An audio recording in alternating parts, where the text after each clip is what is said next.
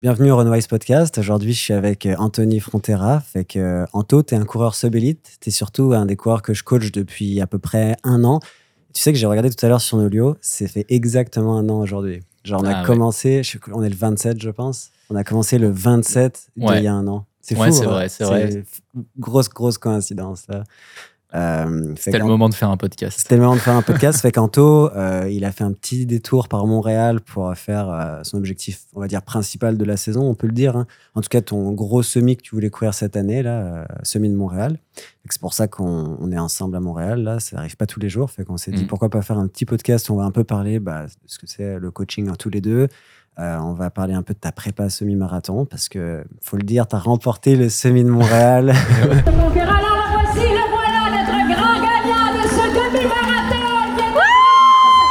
Jérémy Brillard, ça va, qui s'amène en deuxième position. Jérémy Brillard. Et notre premier Canadien. Genre, comme il Incroyable. faut. Je pense que tu as mis euh, 10 secondes à peu près au deuxième.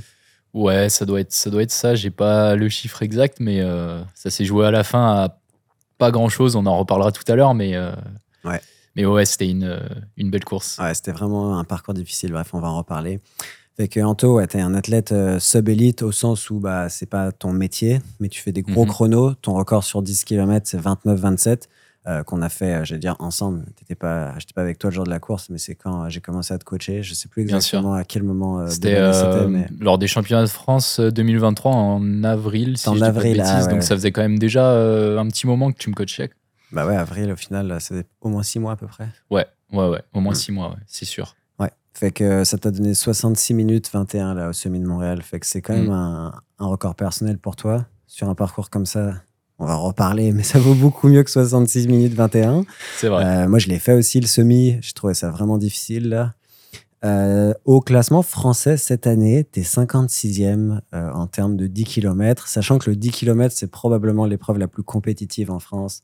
Euh, les Français, je le dis souvent, hein, mais c'est des champions du 10 km. Là, c'est très très fort, très relevé le niveau euh, au 10 km. Et tu as exactement le même chrono que Baptiste Cartio, euh, Ouais, c'est vrai. Ciblo. J'ai trouvé ça drôle quand je suis allé voir sur la base athlée. J'ai vu Ciblo, j'ai vu Igor Bougno, c'est que tu dois connaître, je pense. Vous Ouais, Igor, c'est c'est un athlète lyonnais, donc Ouais. très très solide, qui a le record du Rhône d'ailleurs. C'est quoi le record du Rhône? 29-14. Ok, t'es vraiment pas loin Je du tout. suis vraiment pas loin et on va essayer d'aller le chercher. Hein. Ah ouais, 29-14, ouais, magnifique. Ça fait que 29-14, c'est genre. euh, ouais, il n'y a rien là, il a rien. C'est sûr qu'on va aller le chercher. Je voudrais qu'on commence par parler un peu du SMI de Montréal parce que c'est tout récent. Là, on est mardi, c'était il y a deux jours. Ouais. Euh, Est-ce que tu es déjà content de ta perf du SMI de Montréal? Bah, content de. Si on parle de la perf en elle-même, euh, je suis un petit peu frustré quand même parce que je venais quand même ici pour, euh, pour faire euh, sub une 6. C'est c'est quand même l'objectif. euh, si on fait le ratio par rapport à mon chrono sur 10, euh, comme tu viens de, le citer, c'est sûr que hum, une 6, ça représente pas forcément mon niveau sur 10K euh, aujourd'hui. Mais il faut savoir que voilà, j'a- j'apprends encore sur semi et je sais que je vais progresser dans le futur, surtout, surtout avec toi. Donc, euh, au niveau du chrono, euh, un petit peu frustré de ne pas avoir cassé cette barrière des, des 1h06. Mais euh, voilà, après, on le savait un petit peu, hein, c'est le début de saison, le, parcours n'était pas du tout facile. J'ai pas forcément couru en groupe, j'ai beaucoup mené. Donc, des conditions difficiles pour, pour, faire un gros chrono. Donc, donc forcément, euh, voilà, le, le chrono, je reste un petit peu sur ma faim, comme on dit. Je sais que je vais mieux faire euh, plus tard dans l'année euh, sur mes prochains semis, c'est sûr. Et par contre, si on parle vraiment de, de la course en elle-même, bah, franchement, c'était une, une expérience incroyable parce que voilà, moi, je venais pas forcément ici pour gagner. Je savais que voilà, je, je pouvais me classer euh, éventuellement dans, dans le top 5 euh, ou faire un bon classement, mais euh, tu m'aurais dit, euh, viens, euh, essaye de gagner le semi de Montréal. euh, voilà, enfin, moi, j'aurais pas cru ça. Il y avait des bourses, hein Ouais, ouais, ouais, il y T'as eu avait- des nouvelles C'était combien les bourses finalement pour le premier? Bah, 1200 dollars canadiens. Donc, euh, Donc 5 euros. Ça non, fait que ça fait quoi? Ça fait ouais, 800 euros, 900 euros. Ouais, ça fait quand même plaisir parce que euh, cool. C'est c'est pas courant d'avoir des, des, des, des primes aussi élevées sur, euh, sur des courses. euh, Pas courant en France, mais en Amérique du Nord, c'est important d'avoir des primes parce que je sais pas, c'est culturel aussi, je pense. Mais genre Possible. ici, par exemple, sur des courses qui se gagnent en 31, tu peux avoir 200-300 dollars. Ouais, ce qui n'arriverait probablement jamais en France. En France, ça dépend. euh, autant il y a des petites courses où j'ai pu me faire des primes euh, pareilles de 100, 200 Ok. euros, tout ça. Bon, c'est sûr, c'est pas assez pour vivre, hein, c'est déjà pas mal. mais ça fait toujours plaisir. Mais euh, c'est vrai que là, c'est ma première grosse prime, on va dire, que je gagne grâce à la course à pied. Ouais. Donc, bah, moi, je fais pas ça pour, pour ça. hein. À la base, je fais ça parce que je kiffe ça et, et que c'est Mhm. ma passion. Mais c'est toujours euh, plaisant euh, voilà, d'avoir une, une récompense financière euh, euh, à la clé. Quoi. Ah, non, carrément. Puis tu, tu te sens un peu, juste un peu plus légitime aussi. Tu, je sais pas, Ouais, je clair. que ça rajoute un petit truc, c'est cool. Tu reviens avec un petit bonus à la maison. Tu vas pouvoir t'acheter une paire de chaussures. Avec Ouais. ta- non, ah non t'as même pas besoin de toi qui Mais- es sponsor par Recap, de toute façon. ouais, ouais, ouais. Fait que, est-ce que tu peux juste décrire un peu comment s'est passée ta course là? Parce que toi, on avait un peu parlé Mhm. du plan de match euh, bah, à- sur le départ, Ouais. enfin, juste avant le départ, parce que moi, j'étais aussi au départ pour faire un- une course un peu plus lente que toi, parce que je suis en prépa marathon. Euh, comment tu l'as abordé là dès le premier kilo et tout? Tu t'es senti comment?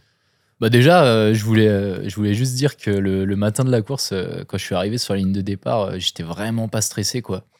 Un- vraiment un truc de fou. bon, après, j'avais fait un 10 km deux semaines auparavant, euh, euh, le 10 km de Paris à Lyon. Donc, euh, ça s'est plutôt bien passé. C'était une course un petit peu pour me tester. Donc, je pense que ça m'a rassuré. Je fais 30-24.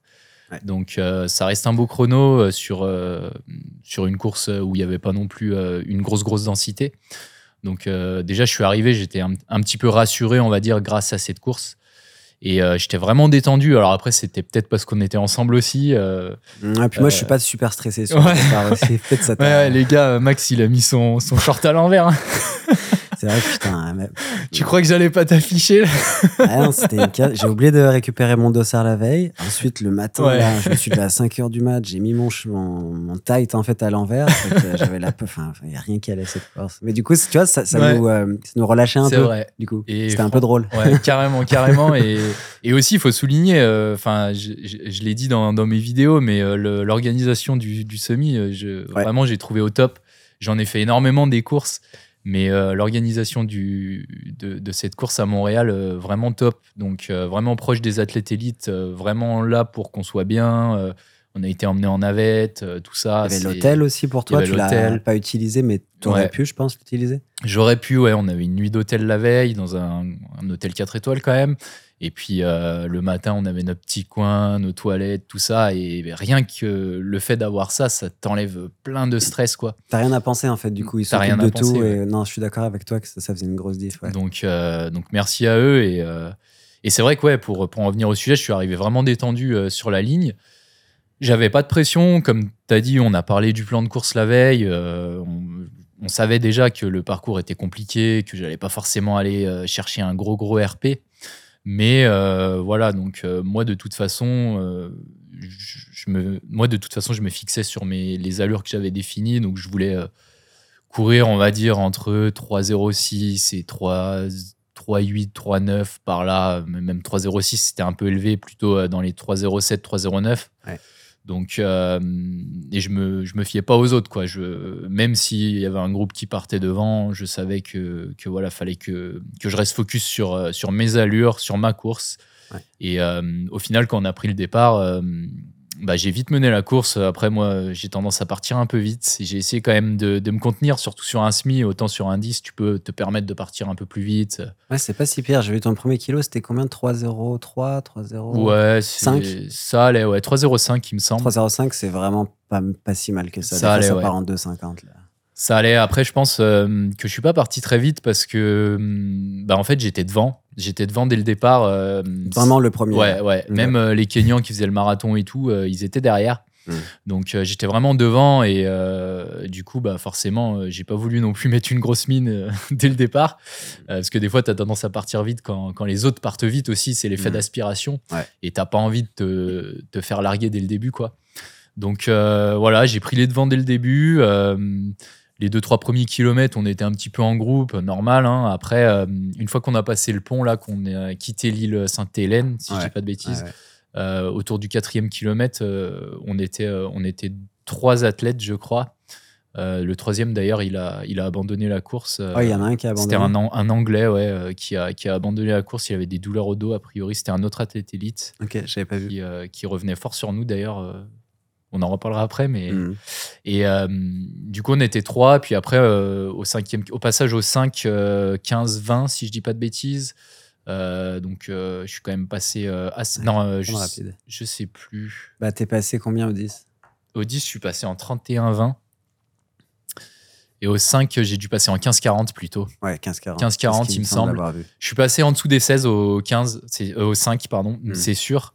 Euh, Oui, oui, je sais plus exactement, j'aurais dû réviser mes paces là, mais. Non, mais je crois que c'est je crois que c'est à peu près ça. Ça fait du sens. Ouais. Parce que t'as maintenu quand même à peu près la même allure toute la course. Ouais. donc, euh, ouais. Et euh, au passage au 5, on était deux. Donc euh, j'étais avec un triathlète canadien, euh, Jérémy Briand, c'est ça Ouais, ouais, qui est très, Qui- qui est très fort là. Voilà, a priori, bon, moi je le connaissais pas hein, forcément. Et c'est peut-être une bonne chose des fois de pas connaître Ouais. les concurrents. Ouais, carrément, ouais. D'ailleurs, je me posais la question, je me disais, mais euh, qu'est-ce qu'il vaut et tout pendant la course, tu ah, il est très bizarre. hargneux, c'est un coureur qui lâche rien, il a Ah, j'ai vu ça, enfin, il- non, c'est un très très bon J'ai vu ça. C'est un élite. là. Et du coup, à partir du 5, on était tous les deux. Et c'est là que vraiment, ça a commencé euh, la course euh, contre lui, en fait. Euh, euh, j'ai beaucoup mené euh, pendant- durant le parcours. Euh, il prenait pas trop les relais. Alors, je, pareil, je me posais la question. Je savais pas si euh, il voulait pas forcément euh, voilà qu'on cède pour faire un gros chrono ou si euh, juste il était trop trop juste et finalement il se servait de moi pour euh, pour tenir.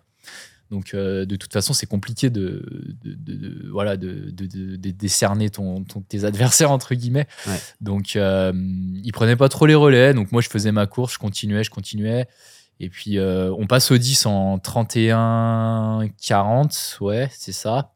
Non, plus vite, je pense. Vous passez genre 31, euh, 31, 15, 31, 20, 20, un truc du genre. 31-20, ouais, peut-être. Donc on passe au 10 en, en 31-20. Ouais. Et euh, là, on est, là j'étais encore sur des. J'y croyais encore au, au sub 1-6 pour le Ouais, coup, à ce moment-là. Ouais, je me sentais bien euh, et j'y croyais vraiment encore parce que il faut savoir que la, les premiers 10 cas de- du parcours, je les ai trouvés assez roulants. Ouais. Ça allait. Et euh, c'est là, après le 10, où les choses se sont un petit peu compliquées. Euh, là, il y avait, il y a eu une, une côte, mais vraiment une côte. hein. Quand je dis une côte, euh, c'est pas une côte de routard ou quoi. Non, ça s'appelle la Côte Berry à Montréal. Ouais. Puis elle est connue de tout le monde parce que t'as pas envie de te la prendre à vélo, t'as pas envie de te la Ouais. prendre en courant. Bah, surtout pas à ces allures-là. En jog, Ouais. ça va, mais quand tu cours à 19 km/h comme toi, tu le sens là. C'est une côte difficile. Ouais. Puis elle est longue, hein, c'est peut-être Elle un est longue, 300 euh, mètres au moins, je dirais. Ouais, ouais, ouais. Mm. Je pense que bah, sur ma montre, au final, j'avais euh, à peu près 120 mètres de dénivelé, je crois, Ah, positif. C'est beaucoup sur un semi. Donc c'est hein. beaucoup quand même sur un semi. Et je pense que la moitié du, du D+, il est dans la côte là. En fait, c'est ça, c'est mal réparti. Ouais. Mm. Donc euh, du coup, en fait, cette côte, elle a vraiment... euh, elle m'a fait mal, pour le coup, on peut le dire. Et, euh, et en plus, lui, il m'a un peu attaqué dans la côte. Donc j'ai dû, euh, j'ai dû relancer pour pour pas le laisser partir. Parce que après, à ce moment-là, en fait, euh, une fois qu'on a passé la côte, j'ai un peu mis de côté le, le chrono. Je me suis dit, de toute façon, c'est pas aujourd'hui que, que je vais faire un 1.5 bas ou, euh, ou un Mm. gros chrono. Donc, euh, je me suis dit, Anto, t'es devant. euh, maintenant, il faut que tu ailles chercher la gagne. Quoi. Mm. Derrière, ça revenait pas. On était que tous les deux. Et je me suis dit, bah, oublie un peu ton chrono et fais plutôt une course stratégique et va chercher la gagne.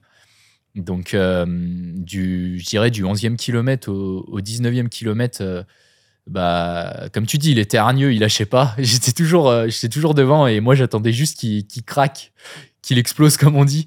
Et bah, du 11 au, au 19, c'est euh, là aussi où le parcours était le plus dur. Pour le Ah coup, ouais, les c'est 10 dur. premiers euh, étaient très roulants. Mm. Donc, euh, ça s'est bien passé. Mais du 11 au 19, il y a- bah, tu, tu sais, hein, tu as, aussi fait. euh, c'est le là où j'habite en plus. Je sais pas si t'as remarqué, Ouais. mais à partir du parc La Fontaine, donc après la côte dont on a parlé, c'est vraiment le plateau Mont-Royal, c'est-à-dire le quartier des Français, et c'est Mm. là où je fais tous mes jogs. Donc moi, en fait, j'avais l'impression d'être sur presque un jog, et en plus, je le savais très. Mais tu vois, même moi qui habite dans ce quartier, j'ai été surpris par à quel point il nous faisait passer dans des. Bah, tu sais, Mm. continue ton récit là, mais. Et ouais, du coup, euh, c'était vraiment une partie de la course qui était difficile, beaucoup de relances, euh, des faux plats montants pour le coup. y a- on n'a pas eu de, de grosses côtes à nouveau, mais beaucoup de faux plats montants.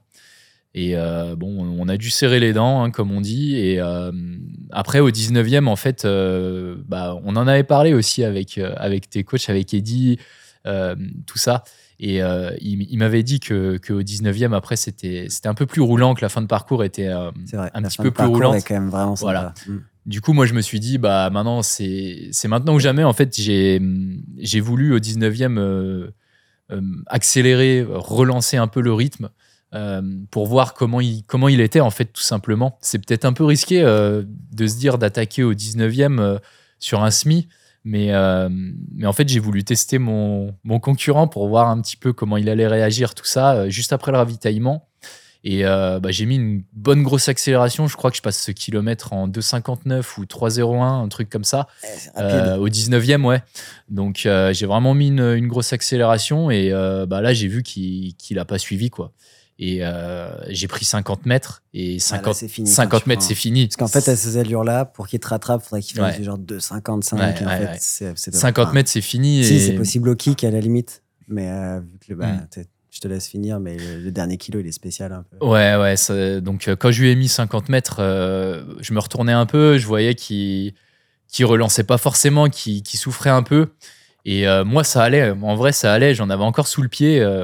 Bah, mes trois derniers kills, de toute façon, je pense que c'est mes trois plus rapides pour le coup. Ouais, c'est c'est ça qui Donc, euh, moi, ça allait. Et, et du coup, bah, ça m'a encore plus motivé de voir que je lui ai mis 50 mètres. Donc, euh, je commençais à avoir euh, l'adrénaline et tout qui montait de la fin de course. euh, et, et là, bah, j'ai j'ai pas lâché. quoi. Et après, je lui ai mis 100 mètres. Et, et ensuite, j'ai juste maintenu le pace jusqu'à l'arrivée. Et pff, arrivée incroyable, grosse ambiance au stade olympique de Montréal. Et franchement, j'ai jamais vécu ça sur une course. Et Ah vraiment euh, de grandes émotions. Ouais. Ah, c'est cool. Bah, parce que gagner une course quand même de cette envergure-là, en plus quand tu t'y attends pas, il y a Ouais. pas mal de public, t'as un speaker, t'as l'arche qui est quand même Ouais. impressionnante. Puis non, non, c'est une sacrée expérience. Puis au moins, t'as pas, tu te dis que t'as pas fait le voyage pour rien. Ouais.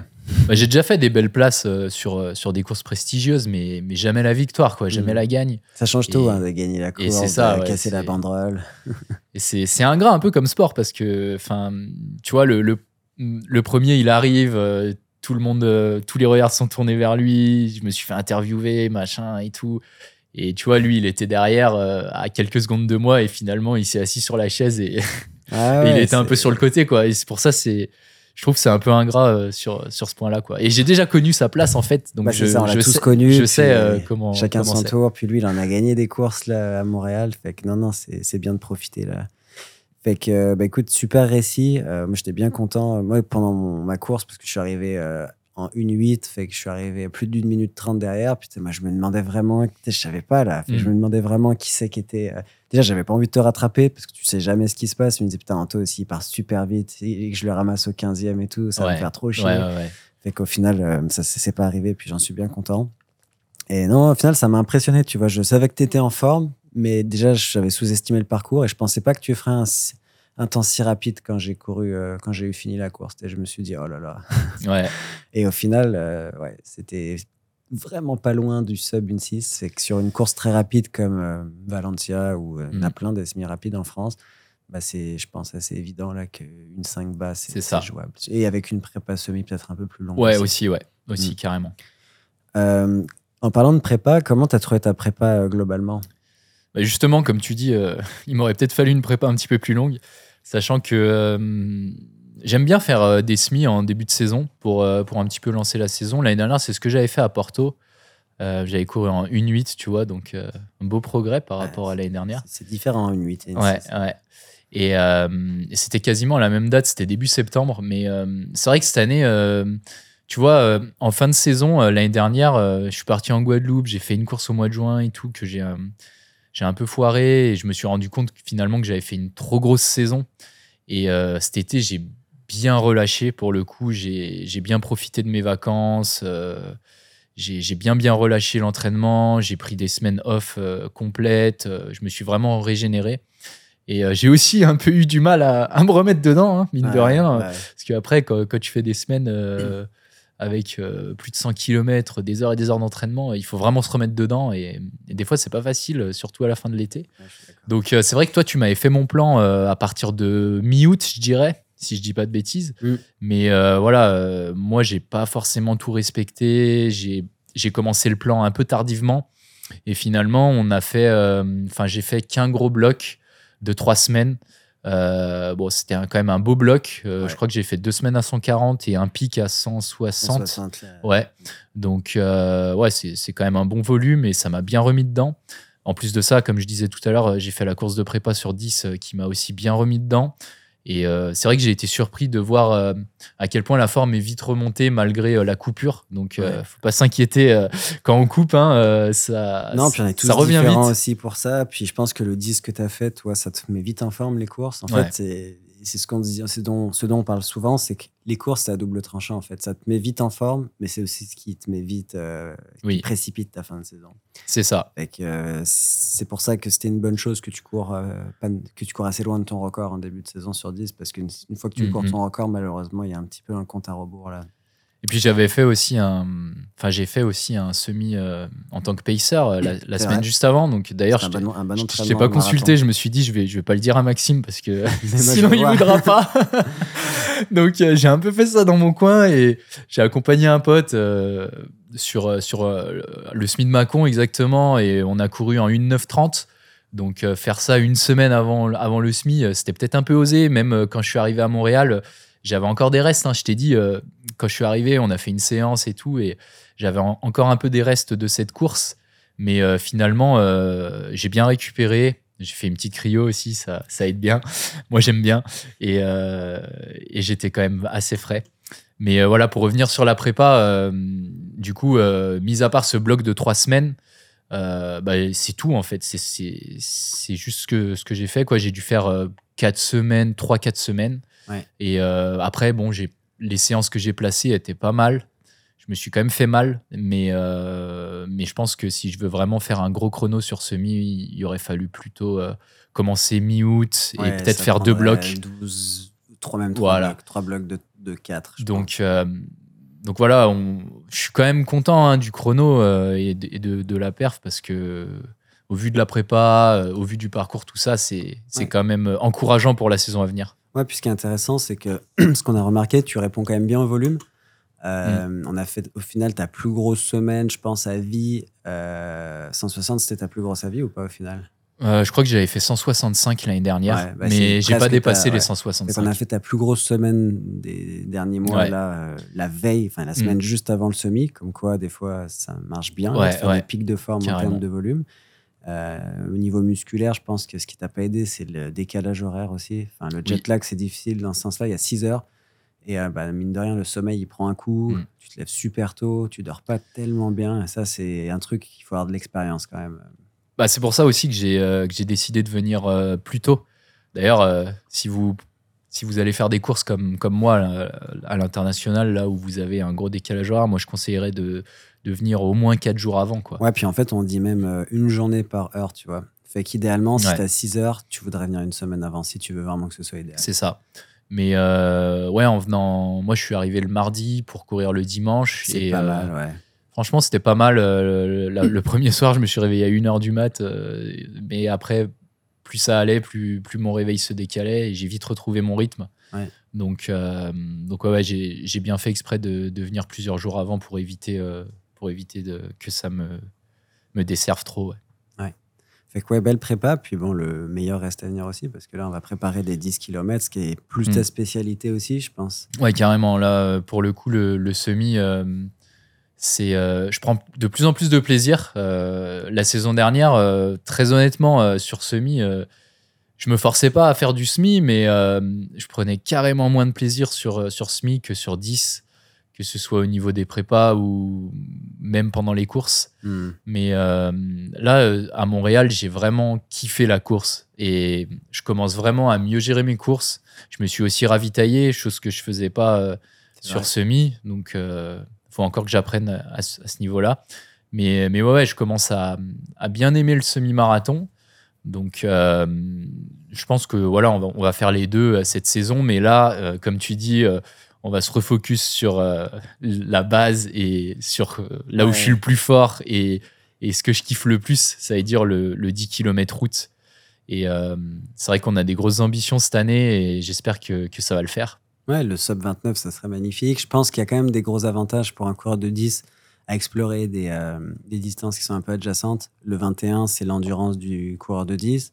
Je pense qu'on devrait faire plus de 5 aussi, parce que c'est la Mhm. phase vitesse. Et pour un mec qui veut faire sub 29, je pense que c'est quand même important d'aller toucher du 14 bas, voire sub 14. Après, je Ouais. sais que les 5, il y en a moins en, il y en a moins en France. C'est plus des 5000 que tu dois peut-être aller cher- chercher sur piste, pardon.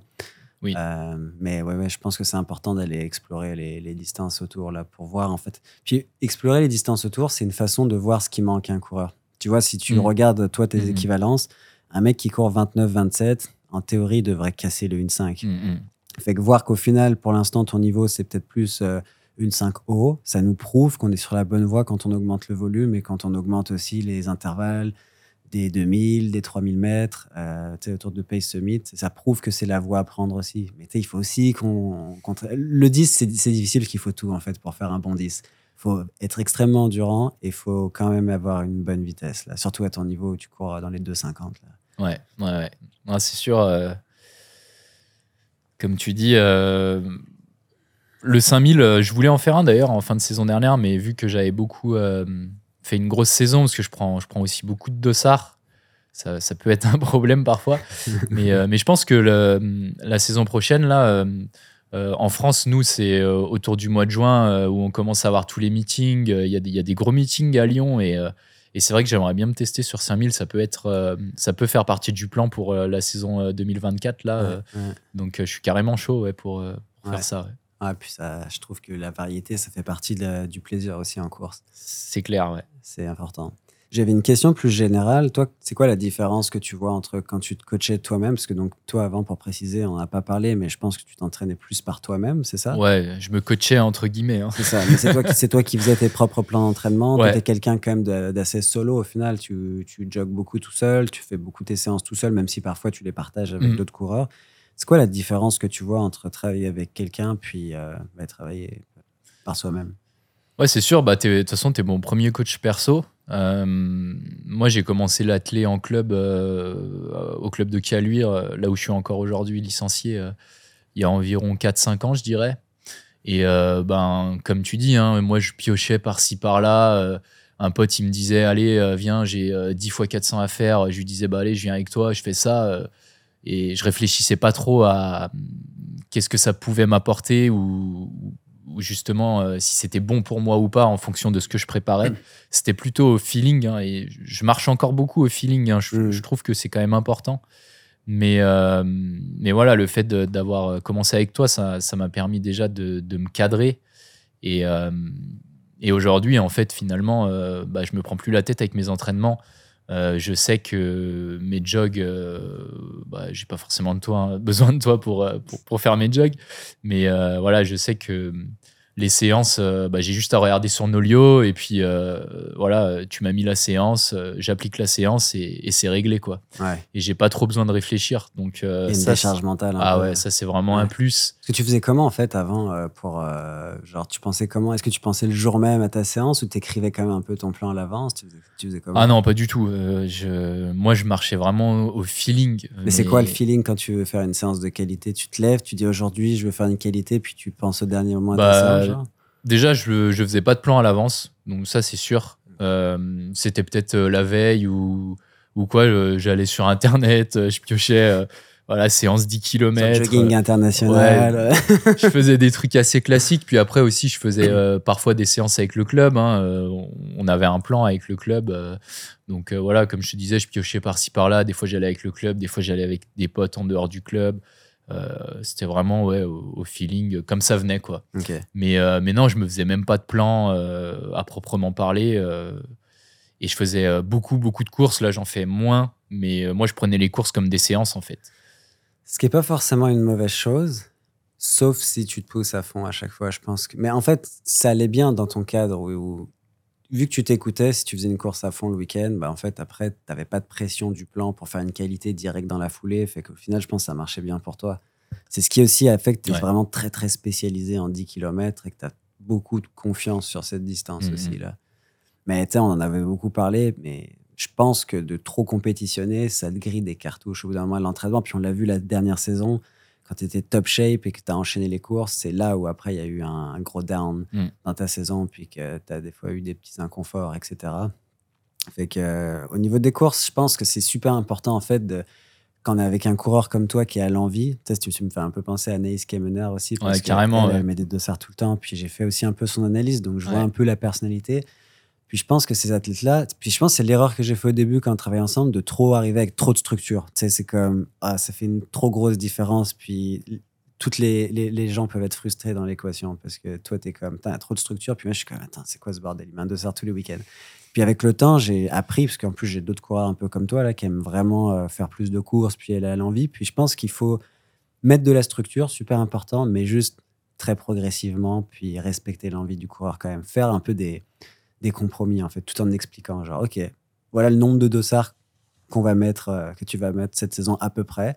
Est-ce qu'on est d'accord là-dessus? Puis peut-être c'est deux fois moins, là, ce qui est déjà énorme, mais au moins on sait que tu vas pouvoir rentrer des plus beaux entraînements, des plus grosses semaines, plus de volume, parce que je pense que c'est dur de rentrer du volume quand tu fais un 10 tous les week-ends, parce que tu coupes un peu avant, tu coupes un peu après, puis au final tu coupes un peu tout le temps. Quoi.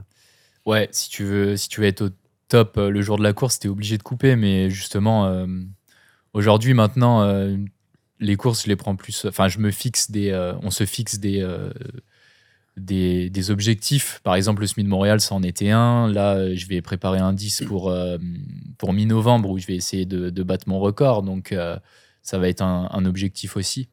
Donc, les objectifs, ils sont fixés. Puis, je sais très bien qu'avant mon 10, euh, je vais faire plusieurs courses. hein, c'est déjà prévu.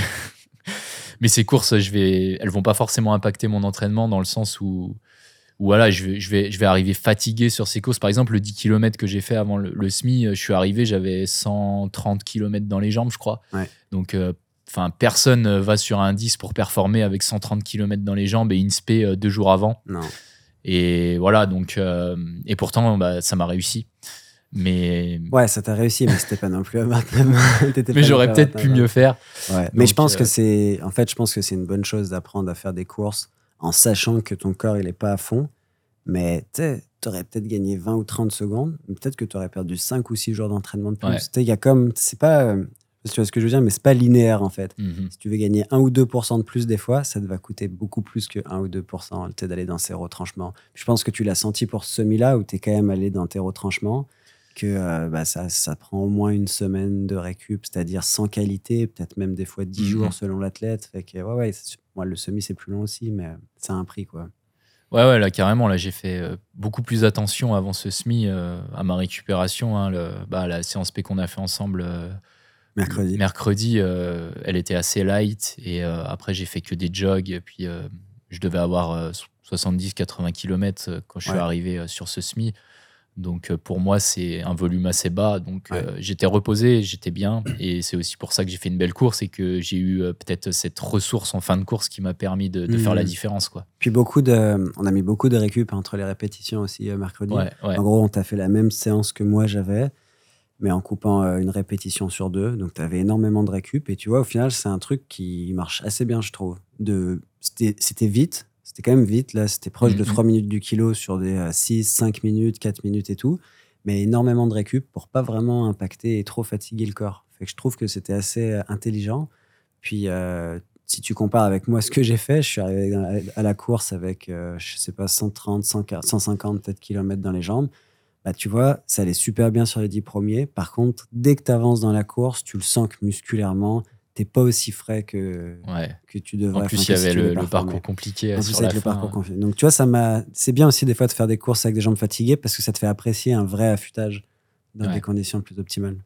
Ah, c'est sûr. J'avais une dernière question au niveau du coaching. Est-ce que pour toi, c'est un frein ou pas d'avoir ton coach en présentiel? Bah, alors, Tu sais, c'est dur de comparer parce qu'au final, tu n'as jamais eu de coach en présentiel.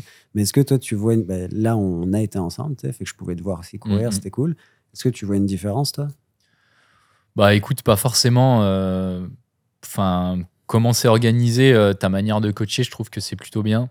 Et au final, euh, la course à pied, c'est un sport qui est assez solitaire, je trouve. Mm. Donc, euh, un coach, euh, même s'il est là, euh, il va faire quoi? Il va, il va être là, il va prendre tes chronos autour de la piste. Enfin, maintenant, les montres, elles, elles peuvent le faire toutes seules. Ouais, ouais. Donc, moi, je pense il faut quand même être proche de son coach, beaucoup lui parler, tout ça, mais et qu'il soit là physiquement à côté de toi, c'est il n'y a pas vraiment l'utilité. Enfin, moi, du moins, j'en Ouais. ressens pas l'utilité. On se parle assez souvent, que ce soit par texto ou, euh, ou, ou en visio. Donc, euh, moi, il n'y a pas de souci euh, à pas avoir, euh, enfin, que tu sois loin. Mhm. Et je- Au franchement, niveau de la motivation, est-ce que tu trouves ça facile de faire les séances de qualité en étant pas mal seul bah après, en plus, on a un peu le même niveau, donc euh, c'est sûr que si on était euh, ensemble, ça, ça, pourrait être cool de, de faire les, séances ensemble. Mais euh, après, comme je te dis, moi, je suis assez solitaire et les séances de qualité, je les fais de plus en plus tout seul, même sur tapis beaucoup.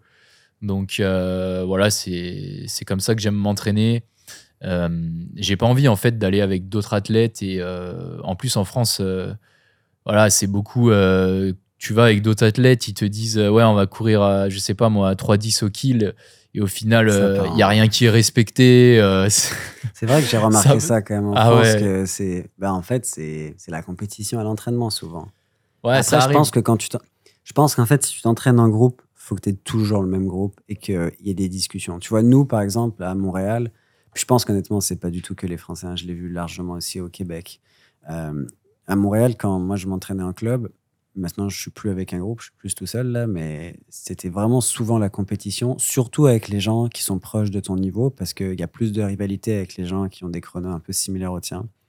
Et euh, tu vois, on a eu des vraies conversations évidemment parce que ça me saoulait. Tu vois, je disais, mais les gars, attends, on devait, je sais pas, on veut faire par, exemple 10 fois 1000 en 3, euh, en 3 8 par exemple. Ben, ça finit en 2,55 ou tu vois, des choses comme ça. Vraiment trop vite, tu vois. Si c'est quelques secondes, ça va, mais après, c'est juste plus les mêmes qualités. Puis en fait, tout le monde ça. se grille, tu vois. Ça. Et en fait, celui qui, au final, euh, pour qui c'est le moins délétère, ça va être le premier tout le temps. Celui qui est le plus rapide. Ouais, et c'est souvent celui qui fait le moins de volume ou, ou qui s'entraîne moins. Ça dépend. Euh, je te dirais que nous, pour nous, c'est l'inverse un peu, en général. C'est en général ceux qui bornent le plus qui sont les meilleurs et c'est eux qui. Mais tu sais, peu importe au final. Je veux dire, y a- le groupe, il perd, je Ouais. pense, en fait, de ne pas avoir cette collaboration-là et d'être plus en compétition. C'est clair. Fait que ça s'apprend à travailler dans un groupe, mais moi, personnellement, je trouve que je m'entraîne mieux quand je suis tout seul. Euh, juste pour ces, ces Ouais. raisons-là, en fait. Surtout pour les spé, après les jogs, tout ça. euh, Le jog, c'est- 100%. C'est cool, ouais. Les D'être jogs, c'est euh, cool d'être en groupe. Mais euh, c'est vrai que moi, les spé, je fais euh, souvent tout seul ou quand je les fais, c'est avec un pote et je donne le cadre et. Et on, on essaye de, de suivre le truc. Mais euh, À deux, en général, il y a moins d'erreurs. Parce Ouais. qu'à deux, t'oses moins un peu. Enfin, c'est bizarre Ouais. de partir devant comme ça à deux, alors que dès que t'es 3, 4, 5, là, c'est fini. S'il y a le coach au bord de la piste, là, tu veux montrer au coach, puis c'est fini. puis il faut aussi qu'on ait, enfin, faut aussi qu'avec les autres athlètes, tu les, les séances en commun et tout. euh, donc, euh, c'est pas évident, du coup. Ouais, c'est Mm. ça. Enfin, ma- avant, comme je le disais, vu que j'avais pas de coach, tout ça, euh, bah, ça me dérangeait pas de m'entraîner avec les autres parce que je faisais pas attention aux allures, j'avais pas forcément de, de séances prédéfinies. Mais aujourd'hui, je peux plus trop, euh, plus trop faire ces dérives parce que bon, euh, déjà, je suis pas un modèle euh, par rapport au fait que, que des fois, je déroge, je déroge un peu du plan, je prends beaucoup de dossards, tout ça. Donc, si je commence en plus de ça à aller trop vite sur mes séances ou pas faire les bonnes séances, ça, ça va pas le faire. Quoi. Ma, ma progression, Ouais. elle, elle, va- elle sera très limitée. Ouais, puis le risque, il va augmenter surtout. Quelques questions en rafale pour toi, Antoine. Allez. C'est quoi ton souvenir le plus mémorable en tant que coureur? Bah franchement, euh, je pense que je vais garder des bons souvenirs là de Montréal parce que euh, déjà, euh, au-delà de la course, j'ai beaucoup aimé la ville et euh, le parcours, enfin les paysages, tout ça, incroyable. Le- L'ambiance vraiment au top. Et euh, bah, le fait de, de gagner, quoi, ça, ça restera vraiment ancré. euh, un moment, je pense. Ça, j'ai eu beaucoup d'émotions à la- à l'arrivée de cette course. Hmm. Et euh, du coup, je pense que c'est vraiment, en plus sur un semi, donc ouais, c'est c'est vraiment un moment que je vais me souvenir. Après, les championnats de France de l'année dernière, c'était quand même aussi un grand moment pour moi parce que c'est pareil. Euh, je crois que j'étais euh, 19e ou 20e chrono euh, à l'engagement, donc euh, j'étais clairement pas dans les favoris. euh, personne me connaissait. euh, Enfin voilà, j'étais personne. Il y avait vraiment des, des gars euh, bien meilleurs que moi euh, sur la start line et je pensais jamais euh, faire une perf euh, aussi bien sur ce parcours et surtout me, me classer aussi bien. Je fais euh, 11e euh, au général et 9e français.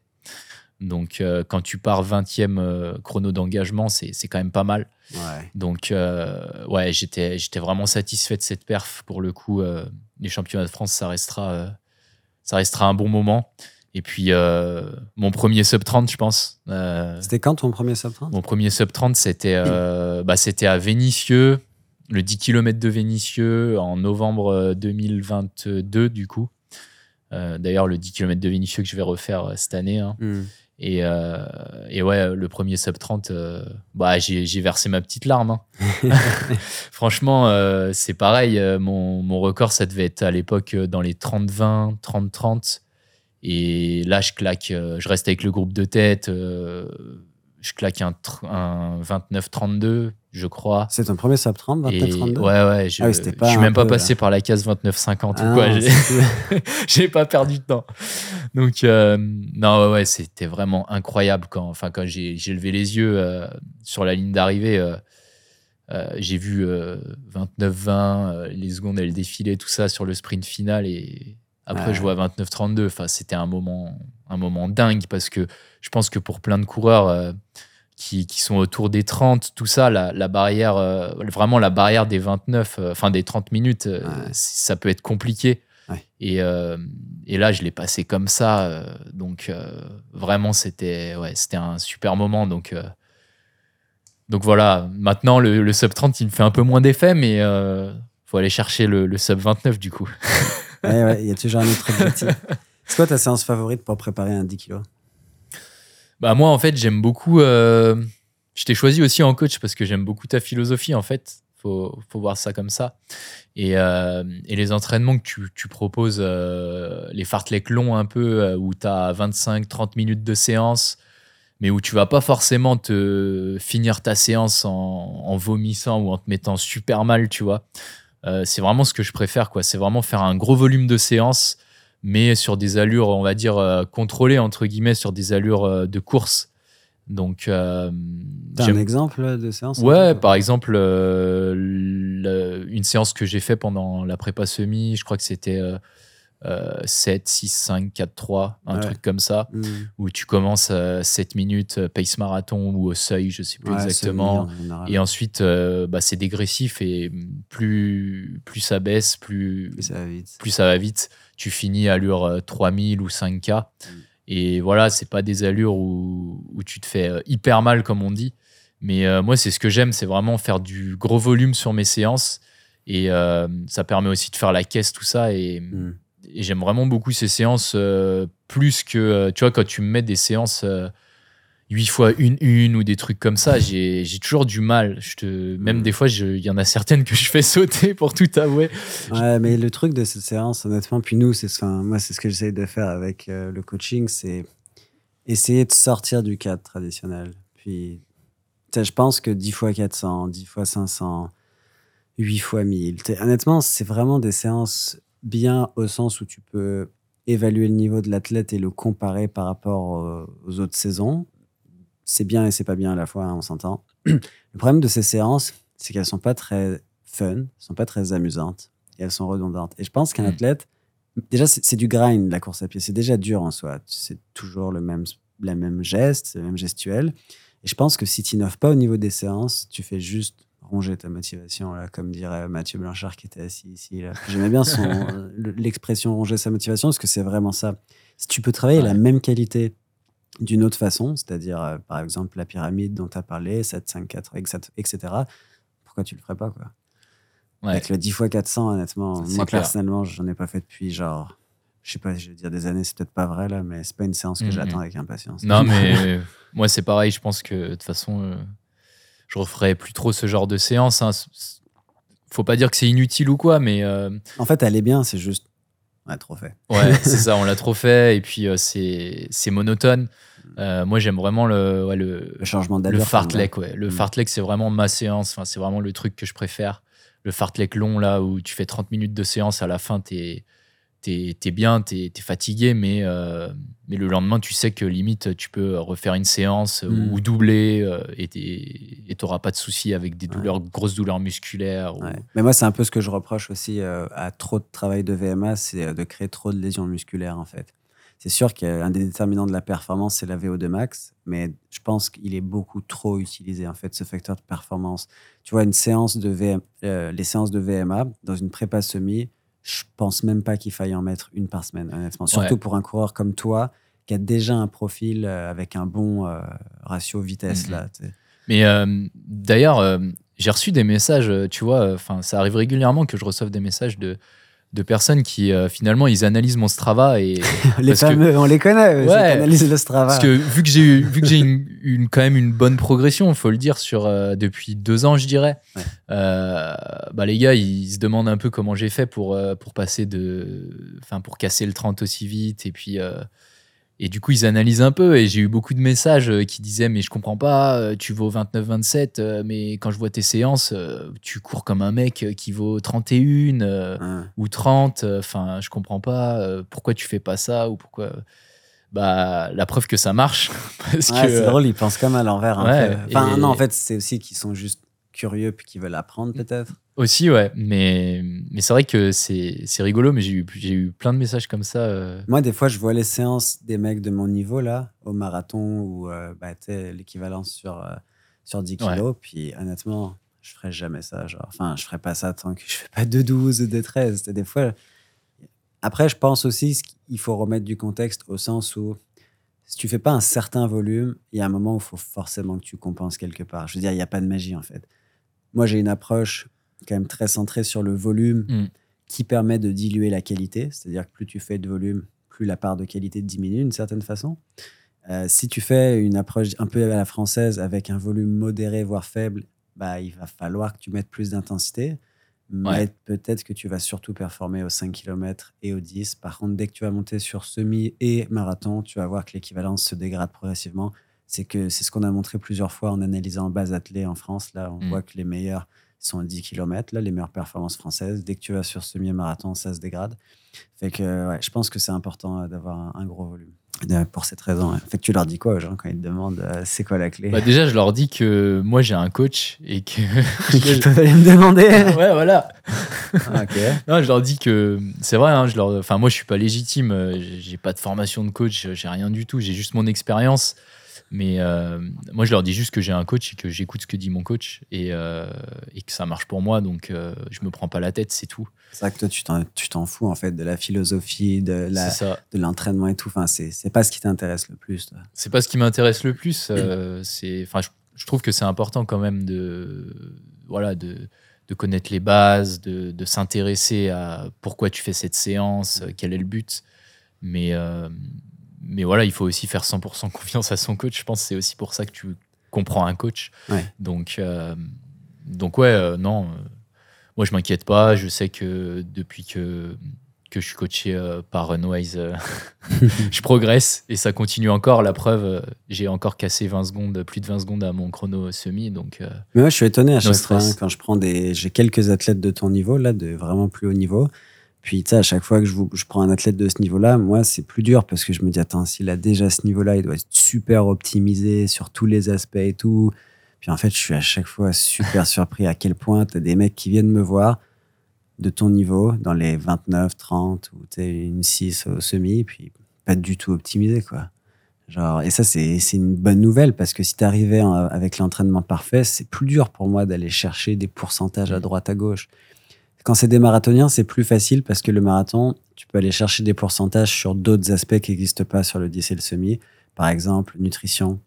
Ouais. Euh, ça va être vraiment énorme. Tu vas aller pouvoir chercher sur le parcours, sur euh, le pacing, c'est-à-dire la stratégie de course. Euh, le marathon, en général, si tu pars vraiment à la bonne vitesse, tu peux déjà gagner quelques pourcents.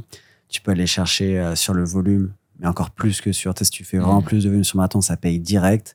Mm. Euh, au 10, il n'y a pas tout ça. Quoi. La nutrition au 10, voilà. Il y a pas, tu prends pas de gel. sur Ouais, c'est 10, clair. donc, euh, non, moi, je trouve ça vraiment. Mais c'est plus. C'est excitant aussi de coacher des athlètes. Euh, bah, tu t'es le seul athlète que je coach qui court plus vite que moi là, sur, sur 10 km. Fait que moi, j'aime ça. J'expérimente des trucs aussi, tu vois. Ouais, c'est ça. Et puis après, comme tu dis, euh, enfin moi quand je suis, quand j'ai fait la démarche de, de commencer le coaching avec toi, euh, bah, justement, je, savais au fond de moi-même que il y avait rien qui était optimisé, que je faisais un peu n'importe quoi entre guillemets. Donc euh, c'est pour ça que, même aujourd'hui, je suis encore confiant sur ma progression et, et je sais que je vais encore progresser, que ce soit sur 10 ou semi. Euh, je sais que voilà, je je vais pas stagner. Bon, on verra dans deux ans. hein. Peut-être vous me ressortirez la, la vidéo là et je vais passer pour un idiot, mais Mais c'est pas grave de pas progresser pendant deux ans. Il y a Mais des mecs qui n'ont pas progressé pendant cinq ans puis qui ont eu une breakthrough Ouais. plus tard. Fait que faut pas avoir peur, je pense, de stagner. si tu es avec une mentalité que en fait, tu apprends. Je pense vraiment que ça prend des moments une- d'une carrière où parfois tu stagnes, voire tu régresses, voire tu fais des moins bonnes paires. Par contre, je me suis trompé, j'ai dit que tu étais le seul athlète euh, qui était plus vite que moi sur 10. C'est pas vrai, il y a Ludovic Bourg aussi qui court 29-59 sur 10. Fait que Vous êtes deux maintenant. Ouais, ok. Je, sais au cas où il écoute, là, je, je pas qu'il se sente euh, insulté. Ouais, mais euh. toi, si, si, si tu cours. euh, Enfin, t'as pas cassé le 30 sur 10 parce que tu t'en es jamais occupé aussi. Bah, après, Faut tu peux ça. trouver les raisons que tu veux, mais à la fin, j'ai pas cassé le 30. ouais, c'est vrai, c'est vrai. Non, mais tu vois ce que je veux dire, c'est que oui, il y, y a des raisons, c'est sûr, mais j'ai pas cassé le 30. Au final, peu importe, tu vois. Après, euh, je pense qu'à un moment, ça va vraiment me tenter. Quand j'en aurai marre d'enchaîner les prépas Mm. marathons euh, chaque année, là, pour l'instant, j'en ai pas marre, j'adore ça. Mais il y a un moment où c'est sûr que je vais vouloir faire une vraie prépa 10, faire un vrai 10, parce que aussi, ce qu'on dit pas, c'est que c'est très difficile de trouver un 10 qui roule au Québec. Tu vois, là, j'ai dû aller sur, euh, j'ai dû aller aux États-Unis pour courir un 10. Au final, je suis tombé dans une course avec 80 mètres de dénivelé. On aurait dit euh, le marathon de Boston. J'étais pas prêt du tout. Fait que j'ai fait, euh, je sais même plus combien j'ai fait, mais j'ai fait 30 minutes 40, un truc comme ça. Fait que super loin du niveau que je pensais avoir. Fait que, tu sais, pour moi, le 10, ça devient là beaucoup d'investissement pour en fait Ouais. pas grand chose parce que Mhm. je, suis- je fais partie des gens qui pensent que pour progresser sur marathon, t'as pas nécessairement besoin de beaucoup faire progresser ton 10 dans une certaine mesure. Tu vois des mecs qui tapent le, euh, des japonais qui tapent le 2 10, de 11, de 12 avec des 30 minutes au 10, puis t'as des mecs qui font euh, 29 minutes, qui vont faire de 18, de 19, là, tu dans ces eaux-là. Ah ouais, euh, pour moi, c'est des qualités super différentes, le 10 et le marathon. C'est quoi, à ton avis, que trop de coureurs négligent selon toi? Trop de coureurs négligent. euh, je pense le, le volume, hein, peut-être que beaucoup de coureurs euh, courent pas assez, tout simplement. Enfin, moi, j'ai remarqué que hum, depuis que j'ai augmenté mon volume, euh, bah, c'est un peu ce qui m'a fait exploser. Donc, euh, même avant qu'on commence ensemble, hein, parce que en fait, j'ai fait le sub 30 euh, juste peut-être un ou deux mois après qu'on ait commencé ensemble. Ah oui. Mais en fait, j'avais déjà augmenté mon volume parce que je, te, enfin, je regardais déjà tes vidéos et puis euh, je m'étais un peu, je commençais aussi un peu. euh, j'avais fait euh, un chrono de 30 sur 10, donc tu vois, c'est encourageant. Et du coup, j'étais à fond et je commençais déjà à me renseigner sur euh, comment mieux perf, tout ça. Et, et c'est vrai que j'aimais beaucoup la philosophie de que ce soit de Jacob ou, Hmm. des athlètes comme ça, ouais, qui des athlètes qui m'inspirent beaucoup. Et euh, bah, c'est basé sur sur du gros volume, donc euh, j'avais déjà ça en tête avant de commencer le coaching avec toi, et j'avais déjà commencé à augmenter mon volume. Je faisais peut-être dans les 90-100 km à l'époque, et euh, ça m'a déjà euh, fait progresser. Donc euh, après, on en revient toujours euh, à la même chose. hein, c'est ce qu'on disait tout à l'heure. euh, euh, peut-être qu'il faut, euh, il faut revoir. Enfin, si un coureur stagne, peut-être qu'il faut revoir euh, sa manière de s'entraîner. euh, peut-être euh, faire euh, un peu plus de volume et un peu moins euh, se faire mal sur les séances, on va dire. Hmm. Euh, après, voilà, euh, je saurais pas trop euh, quoi dire à ce sujet-là. C'est un bon point. Le- le- honnêtement, je pense que moi, c'est ce que je remarque le plus. hein.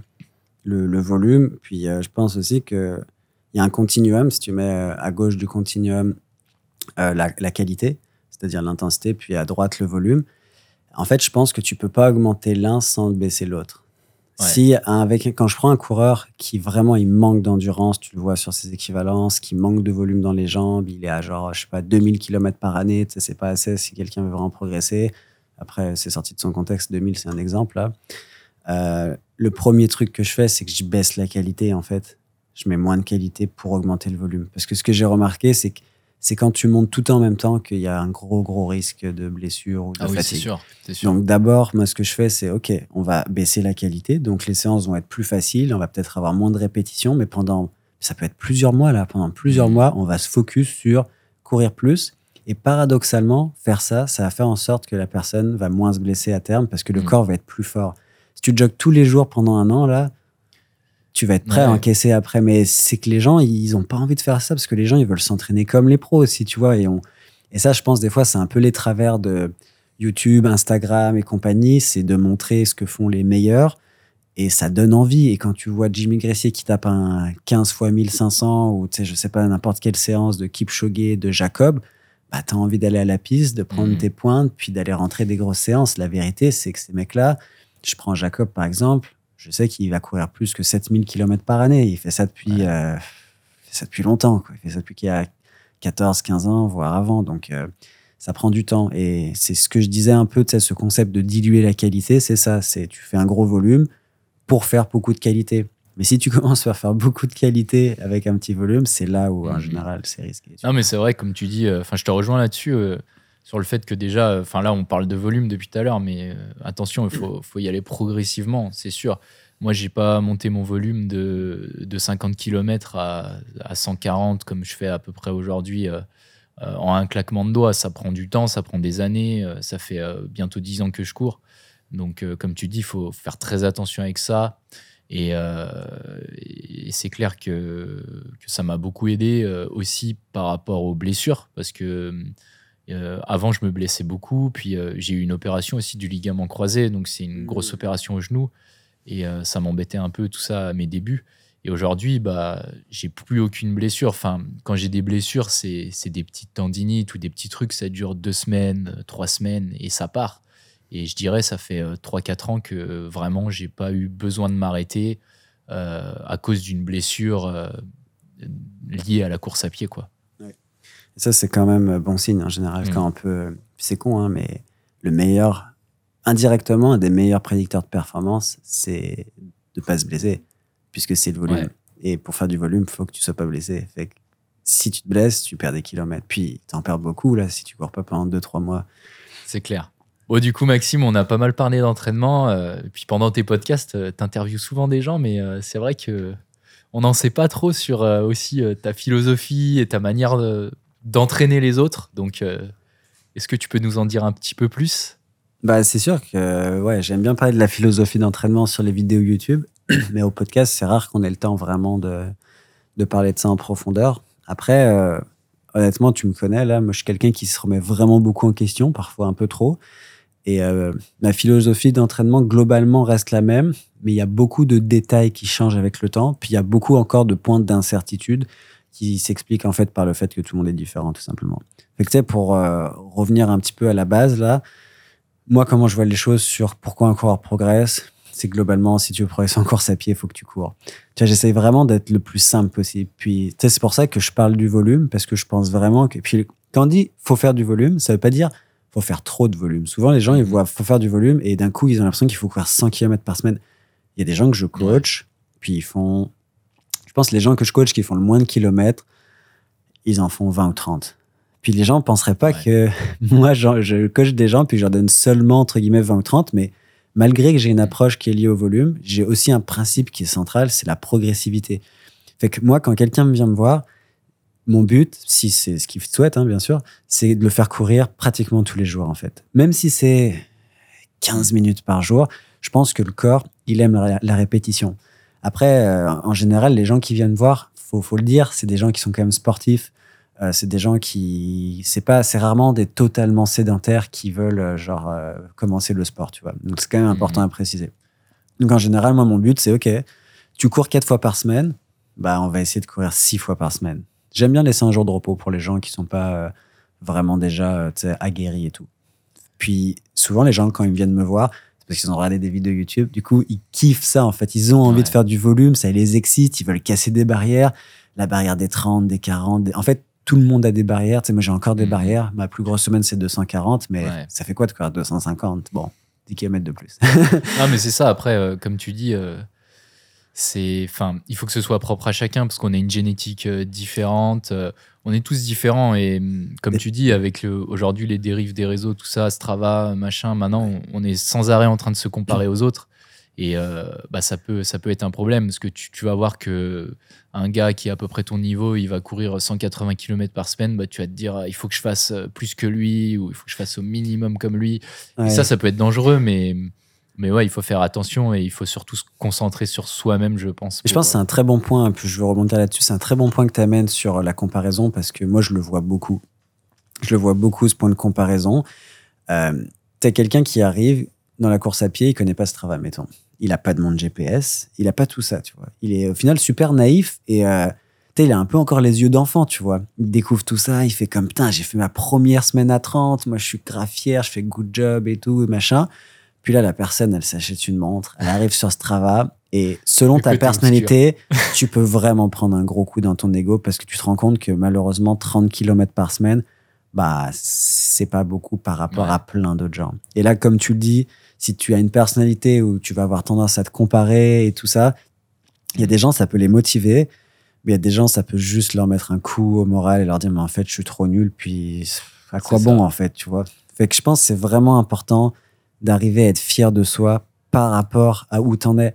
Tu vois, moi, j'ai toujours, je, me suis, je suis quelqu'un qui se compare énormément. Puis je, je, suis- je pense que je serai toujours comme ça parce que c'est ma personnalité, mais je me compare au sens où, il y a des mecs qui sont capables de faire ça. J'ai trop hâte d'être capable de faire ça un jour. Tu vois, quand je me souviens, ma première année de course, je suis allé voir qu'est-ce que ça prend de courir si vite, parce que je faisais 40 minutes au 10, ce qui est déjà super Ouais. bien, tu vois. Mais je me dis, mais pourquoi il y a des mecs qui courent 30, 31 là dans mes vagues, euh, dans, au cross-country, pardon.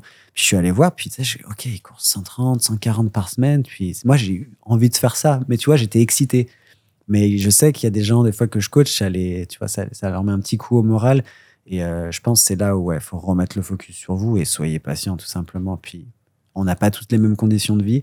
Et tu as mis aussi un bon point sur la génétique. Bah, malheureusement, c'est vrai. Il y a des gens, ils encaissent le volume de fou. Il y a des gens, ils l'encaissent moins. Puis il y a plein d'autres facteurs. La course à pied, c'est un sport avec un million de facteurs aussi à analyser. Fait que c'est pas évident de savoir. Ouais, ouais, ouais. Donc, il faut faire attention avec ça. euh, je trouve que c'est important. Euh, faut qu'on parle du plan là. J'ai vu que t'étais à sec. bugué là. J'ai vu que c'était. Je t'ai pris de court là. Ouais, mais du coup, euh, on parlait euh, des différents types de séances. Enfin, moi, je disais que j'aimais beaucoup les, les séances longues, les fartleks, tout ça. Mais euh, j'imagine qu'aussi euh, les séances type 10 x 400, comme on disait, c'est, ça reste utile, hein, c'est clair. Hmm. Mais euh, du coup, qu'est-ce qu'il faut faire pour justement pour euh, trouver l'équilibre et, et avoir une bonne progression euh, en mixant un petit peu euh, les différents types de séances C'est une question difficile parce que je pense déjà il n'y a pas de bonne réponse. Je pense que il y a beaucoup de coureurs qui pensent qu'il y a la séance parfaite à ce moment-là. Mais moi, je pense pas. Et en fait, tu peux jamais le savoir. Je pense qu'un bon coach, il fait des hypothèses en fonction du profil du coureur. Donc moi, j'aime beaucoup, par exemple, euh, voir le profil de l'athlète en termes équivalence sur la plus grande palette de distance possible. Donc si un athlète, il a fait du 1500 au marathon, tant mieux. On peut vraiment dresser un profil. Et à partir de ces informations-là, on va, euh, bah, on va avoir un profil sur est-ce que la personne elle est meilleure sur des allures 5, sur des allures Mhm. marathon et pourquoi. Donc, aller voir, fouiller dans l'historique. Fait que moi, je pense qu'une séance, elle se donne qu'après avoir fait cette analyse-là en fait du profil de- du coureur et elle tient aussi compte de où on en est dans la prépa. Si on prend par exemple, tu sais, il y a une séance, je pense que je te l'ai déjà donné, c'est une séance que j'adore pour préparer les gens à un 10. C'est le 6 km tempo Ouais. qu'on fait à une allure très proche de l'allure 10 visée. Parfois un tout petit peu plus lent, mais au final, avec le contexte de compétition, les carbones et tout, c'est à peu près pareil. Bah, tu vois, cette séance, personnellement, je, je l'adore, je trouve qu'elle marche super bien, mais elle ferait pas de sens en prépa générale, par exemple, tu vois. Fait qu'en fait, une séance, c'est toujours un moment précis de la prépa pour un profil précis, puis bien la quantifier. C'est ça qui est dur. Fait que après, je trouve qu'un autre élément important au-delà de tout ça, c'est puis moi je le vois de plus en plus avec mes coureurs, surtout amateurs, c'est avoir du fun. Genre quand on crée des séances, parce qu'on crée des nouvelles séances presque toutes les semaines là sur la plateforme Nolio, et c'est ça qui est cool. On essaye vraiment de se mettre, déjà de les faire nous-mêmes, c'est important, et on essaye vraiment de se mettre à la place du coureur quand il va faire la séance. Déjà quand il va la voir sur son plan et quand il va la faire. Est-ce que la personne, quand elle va voir la séance, elle se dit putain, ça va être dur, entre guillemets, fait chier, ou ce genre Ouais. de trucs, ou est-ce qu'elle se dit, oh, j'ai trop hâte d'essayer ça, ça a l'air amusant. Je dis pas que chaque séance doit être amusante, il y a un moment où c'est Ouais, difficile, mais autant que possible le rendre amusant, même si c'est une séance difficile. Exemple, une séance marathon classique qu'on peut donner, ça pourrait être 4 fois 5 km allure marathon, tu vois. Ouais. C'est redondant, c'est toujours les mêmes répétitions, tu tapes 5 fois la, 4 fois la Ouais, même chose. C'est solide, ouais. Euh, c'est un gros volume, ok, mais je pense que pour une séance P, 20 km de pace marathon, c'est ok. Mhm. Euh, puis c'est quelque chose qu'on voit, qu'on revoit tout le temps. Tu vois, moi je le vois quand même assez souvent chez les gens, 4 fois, 4 fois 5 km pace marathon. Ou alors, tu peux te dire, bah, je vais faire quelque chose de différent. Tu vois, au lieu de faire 4 fois 5 kg de marathon, pourquoi j'irais pas faire, je sais pas, 6 kilos, 5 kilos, 4 kilos ou 3 kilos, tu vois.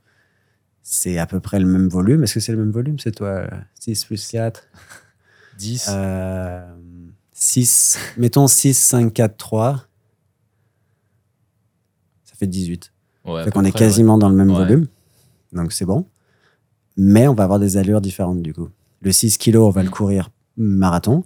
Le 5, on peut le courir un tout petit peu plus vite que marathon.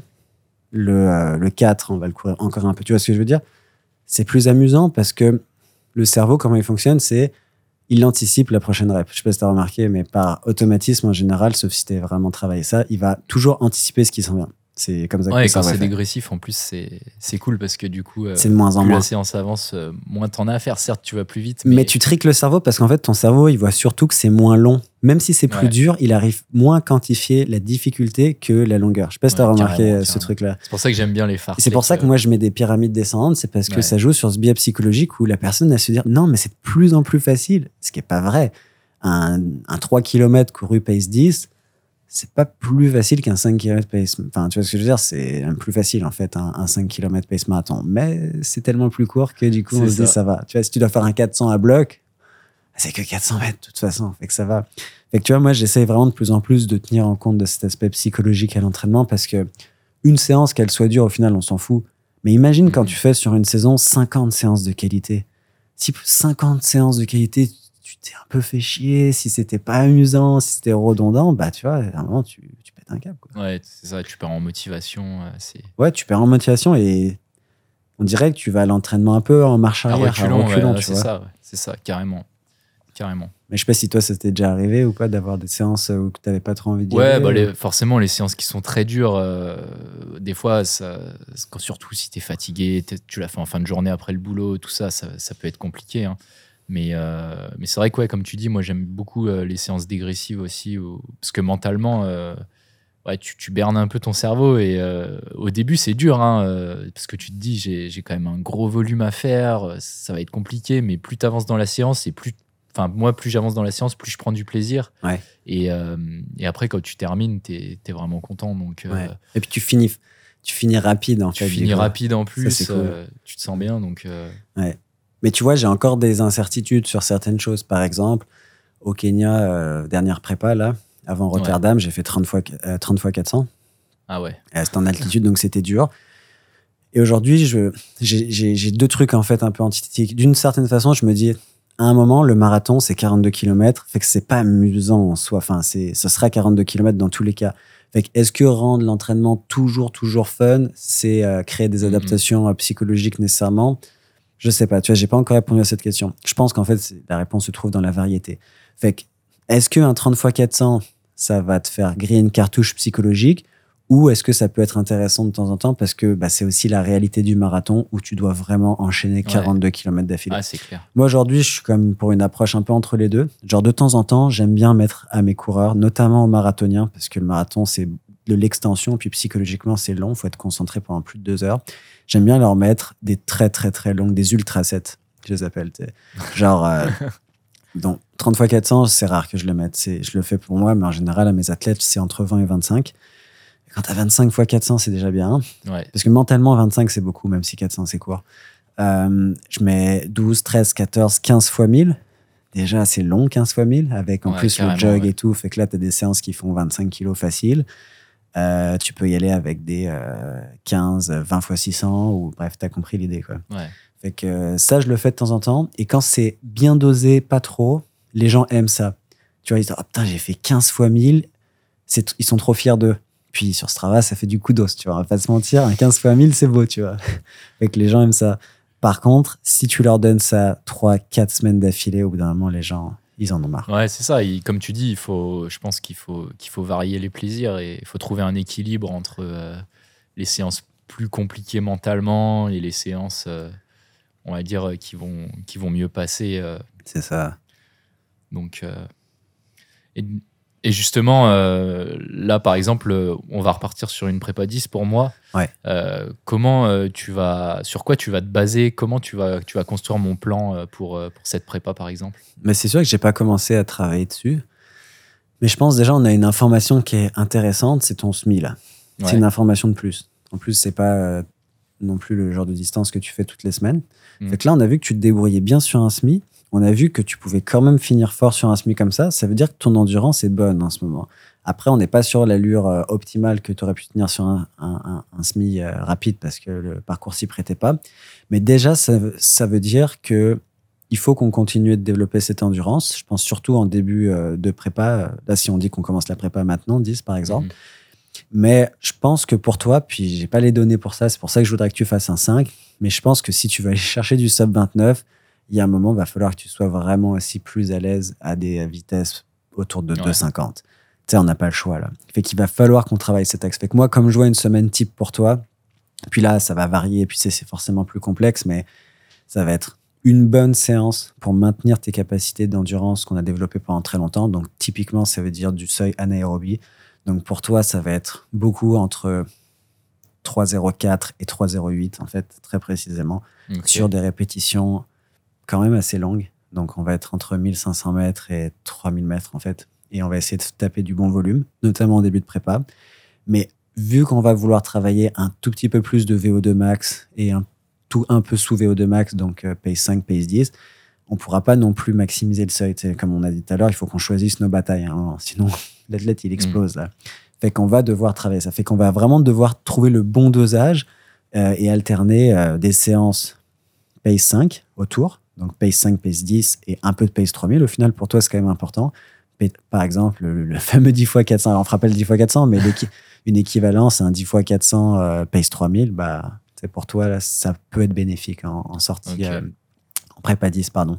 Et aussi, le truc, je pense que toi, tu vas bénéficier, et j'aime bien les mettre, c'est quand même foutre des bons pace marathons euh, le week-end. Alors, pas tous les Mm. week-ends, parce que ça fait beaucoup après dans la semaine, mais mettre, par exemple, de temps en temps un 10-15 kilos de volume pace marathon, soit d'un seul coup, soit entrecoupé, je pense que pour toi, tu vas encore gagner pendant des années avec ce genre de séance. Parce que même si en théorie, ça devrait être facile de faire du euh, 3-15, 3-20 pour toi, Mhm. si demain je te dis de faire un 15 kg à 3-15, 3-20, bah, ça va pas être si facile et ça va quand même Ouais, laisser quelques traces pour toi. Fait que j'aimerais qu'on arrive à un moment au point où quand on doit faire 10-15 kilos d'un coup de pace euh, 3-15 pour toi, que ce soit rendu facile. Puis là, on saura que Mhm. ton endurance, on l'a, elle est un peu plus équilibrée, tu vois. Ouais. Euh, bah, il y a beaucoup de. Mais c'est cool parce que je vois encore plein, plein d'axes d'amélioration, sachant qu'on n'a même pas exploité la muscu non plus pour toi. Ouais, ouais. Le volume, il est bon, mais je pense qu'un coureur de 10 de ton niveau, il peut monter très haut. Si tu regardes Julien Vanders, là, quand il a battu le record euh, de, euh, de, de France au 10 km, Ouais. De ce que j'ai compris, il était autour de 170-180 km et il s'entraînait en altitude. Ok. Fait qu'il y a beaucoup de, de gens qui pensent que pour le 10, il n'y a pas besoin d'un gros volume. Puis c'est vrai, Jimmy Gracier, il arrive à faire des gros, gros temps avec des volumes quand même assez modérés. Mhm. Mais moi, je pense que il ne faut pas se fixer de limite. faut pas avoir peur à un moment de monter à 160 pour toi pour faire du 10, tu vois, si tu les prends. Surtout euh, au début de en milieu de prépa 10. Fait que, mais ça, tu vois, ça prend du temps parce que pour que tes jambes soient bonnes pour faire tous ces entraînements avec 160 Ouais, kilos, bah, ça va te prendre plusieurs saisons quand même. Ouais, ouais, carrément. Fait que tu vois, y a, moi, je vois un peu ça dans ma tête, mais il faut après. En fait, le plus dur pour moi, c'est de choisir les priorités. Et là, c'est juste faire des hypothèses et euh, aussi voir ce que toi, tu as envie de faire. Parce que c'est quand même important malgré tout. si tu me dis j'ai envie de faire des 10 x 400, on peut en mettre des 10 x 400. Mais sinon, il va falloir trouver des, des façons amusantes de travailler tout ça. Et euh, j'avais une autre question. Est-ce que, euh, par exemple, euh, toi, tu coaches euh, des athlètes qui, qui sont, euh, par exemple, à 50 minutes au 10 km Ouais. Tu coaches aussi euh, des athlètes comme moi qui sommes plus proches des 30 minutes, 29 minutes au 10. Euh, Est-ce que tu abordes le coaching de la même manière? Tu Mhm. prépares les plans de la même manière que ce soit pour euh, un coureur qui vaut, sans être péjoratif bien sûr, mais un coureur qui vaut par exemple 50 minutes, 1 heure au 10K, euh, et un coureur qui va être plus élite et qui Ouais. va valoir par exemple en dessous des 35 au 10 ou voire moins. Mais en fait, oui et non. Je te dirais que oui, au sens où j'ai des gens qui vont courir proche de 1 heure au 10. Honnêtement, leur planif, elles, va, elles vont vachement ressembler à une planif comme toi, mais dans la structure. Genre mardi, jeudi ou mardi, vendredi qualité, euh, dimanche longue ou spé marathon, puis euh, sais, en gros comme ça, puis le reste que des jogs en endurance fondamentale. Tu sais, en gros, ça va être ça, là, une semaine classique. Ça- vos prépas vont ressembler je vais donner toujours autant de ma personne, peu importe le niveau. Moi, je suis hyper excité en fait pour le coureur. Honnêtement, j'adore coacher des gens qui font du haut niveau parce que je me projette. Je connais ça. C'est Mhm. des temps qui, qui ressemblent aux miens. Mais j'ai énormément de plaisir aussi à coacher des débutants parce qu'on fait des sauts de géants. Et ça, on le fait pas avec des élites. Et quand tu commences avec un mec qui il arrive, il fait 1h10 et que un an plus tard, il tape un 38, c'est énorme. Tu Ah vois, t'as ouais, gagné carrément. 22 minutes, mon gars. fait que, et puis, c'est con, mais quelqu'un qui arrive de très débutant sédentaire, qui devient un athlète, parce que quand tu passes de 1 heure à 38 minutes, tu deviens un athlète. Là. Tu sais, c'est, t'imagines le saut, là, c'est énorme. Bah, la personne, ça change 10 fois plus sa vie, en fait, qu'un élite qui passe de euh, 30 à 29, 30, tu vois. Parce qu'en fait, ouais. le mec était Ah oui, déjà dans sûr. une case, tu vois. Fait qu'il y a ça que j'aime beaucoup avec euh, les, les débutants. Mais sinon, avec les élites, ce que j'aime, c'est que ça va toucher plus. Et puis ça, c'est ma personnalité au fine-tuning, comme on dirait. Mhm. C'est-à-dire, faut juste qu'on touche un tout petit Mhm. peu des boutons à droite, à gauche. Et je dois vraiment plus me creuser la tête pour vous faire progresser. Parce que qu'on le veuille ou pas, là, un, un débutant, il suffit de le faire courir. Et je pense que pratiquement n'importe quel plan va faire progresser un débutant. Il faut juste le faire courir, en fait. Et même s'il fait n'importe quoi, tant qu'il se blesse pas, tant qu'il n'y a pas une carence en fer ou tu vois un truc de genre là, Ouais. il va progresser. Toi, si je fais n'importe quoi, clairement, tout de suite, on va le voir là. que Ouais, ça- ouais. Donc, il faut vraiment une analyse. Je pense que pour coacher du haut niveau, putain, je pense que j'ai encore plein de trucs à apprendre, mais il faut vraiment une analyse Mhm. fine et une très bonne connaissance de tous les facteurs de progression. Et ça, c'est le plus dur, je pense. Donc, il faut avoir des connaissances en physiologie, en psychologie, parce qu'il peut y avoir des freins aussi au niveau psychologique, là. Euh, et quand tu fais du marathon, il faut bien connaître nutrition, sommeil euh, et euh, aussi stress dans la vie et tout ça, parce que ça impacte beaucoup. Fait que tu vois, c'est quand même beaucoup de, de choses. Mais moi, c'est ce que j'adore, tu vois. Donc, réponse courte, oui et non. Ouais, non, mais c'est clair, comme tu dis, les débutants, de toute façon, ils vont, ils vont passer souvent des gros caps. Et euh, après, euh, à mon niveau, euh, là, je sais que je casserai pas une minute euh, à mon prochain 10. Ah bah, si tu casses une minute, c'est incroyable. hein, Ouais. je pense pas. 28-27, ça te met dans le top 10 français d'un coup. là. Fait que- On on va arrêter de rêver tout de suite. hein. Non, c'est ça. On sait qu'on met. Il y a des barrières, en fait. Je pense que c'est ça. Et c'est terrible, hein, mais c'est c'est les barrières qui nous font rêver. Parce que si Ouais. tu fais 29, 7 ou 28, 59, c'est con, c'est Ouais, arbitraire. hein. Si on n'était pas sur une base 10, là, une base juste 10, un c'est- cap, c'est quoi. juste, mais Ouais. ça change tout. Ouais, Puis c'est- des prétextes pour te mettre en mouvement aussi, tout ça. Parce qu'au fond, ce qui va te rester, je pense, puis j'en sais rien, mais ce qui va te rester de ta carrière plus tard, c'est euh, tout ça. C'est les souvenirs, le parcours, tout ce que tu auras appris sur toi. Évidemment, les chronos, t'en es fier, mais Mhm. les chronos, c'est tellement une petite partie de l'expérience en course à pied au final. Ouais. Et ça, on l'oublie un peu des fois, je trouve. Ouais. Et du coup, pour euh, rentrer un petit peu plus euh, dans le détail euh, de, de l'entraînement, comment tu t'organises pour, pour périodiser un petit peu la charge d'entraînement et le- les différents types de séances pour, pour rester en forme toute l'année? Parce que, bon, je prends encore mon exemple, mais moi, je suis quelqu'un qui court toute l'année. J'aime beaucoup, cou- j'aime beaucoup pardon, courir. Et euh, le but pour moi aussi, c'est d'être en forme toute l'année. Là, on a repris le, le début de saison. euh, je suis en forme, je suis content, tout ça.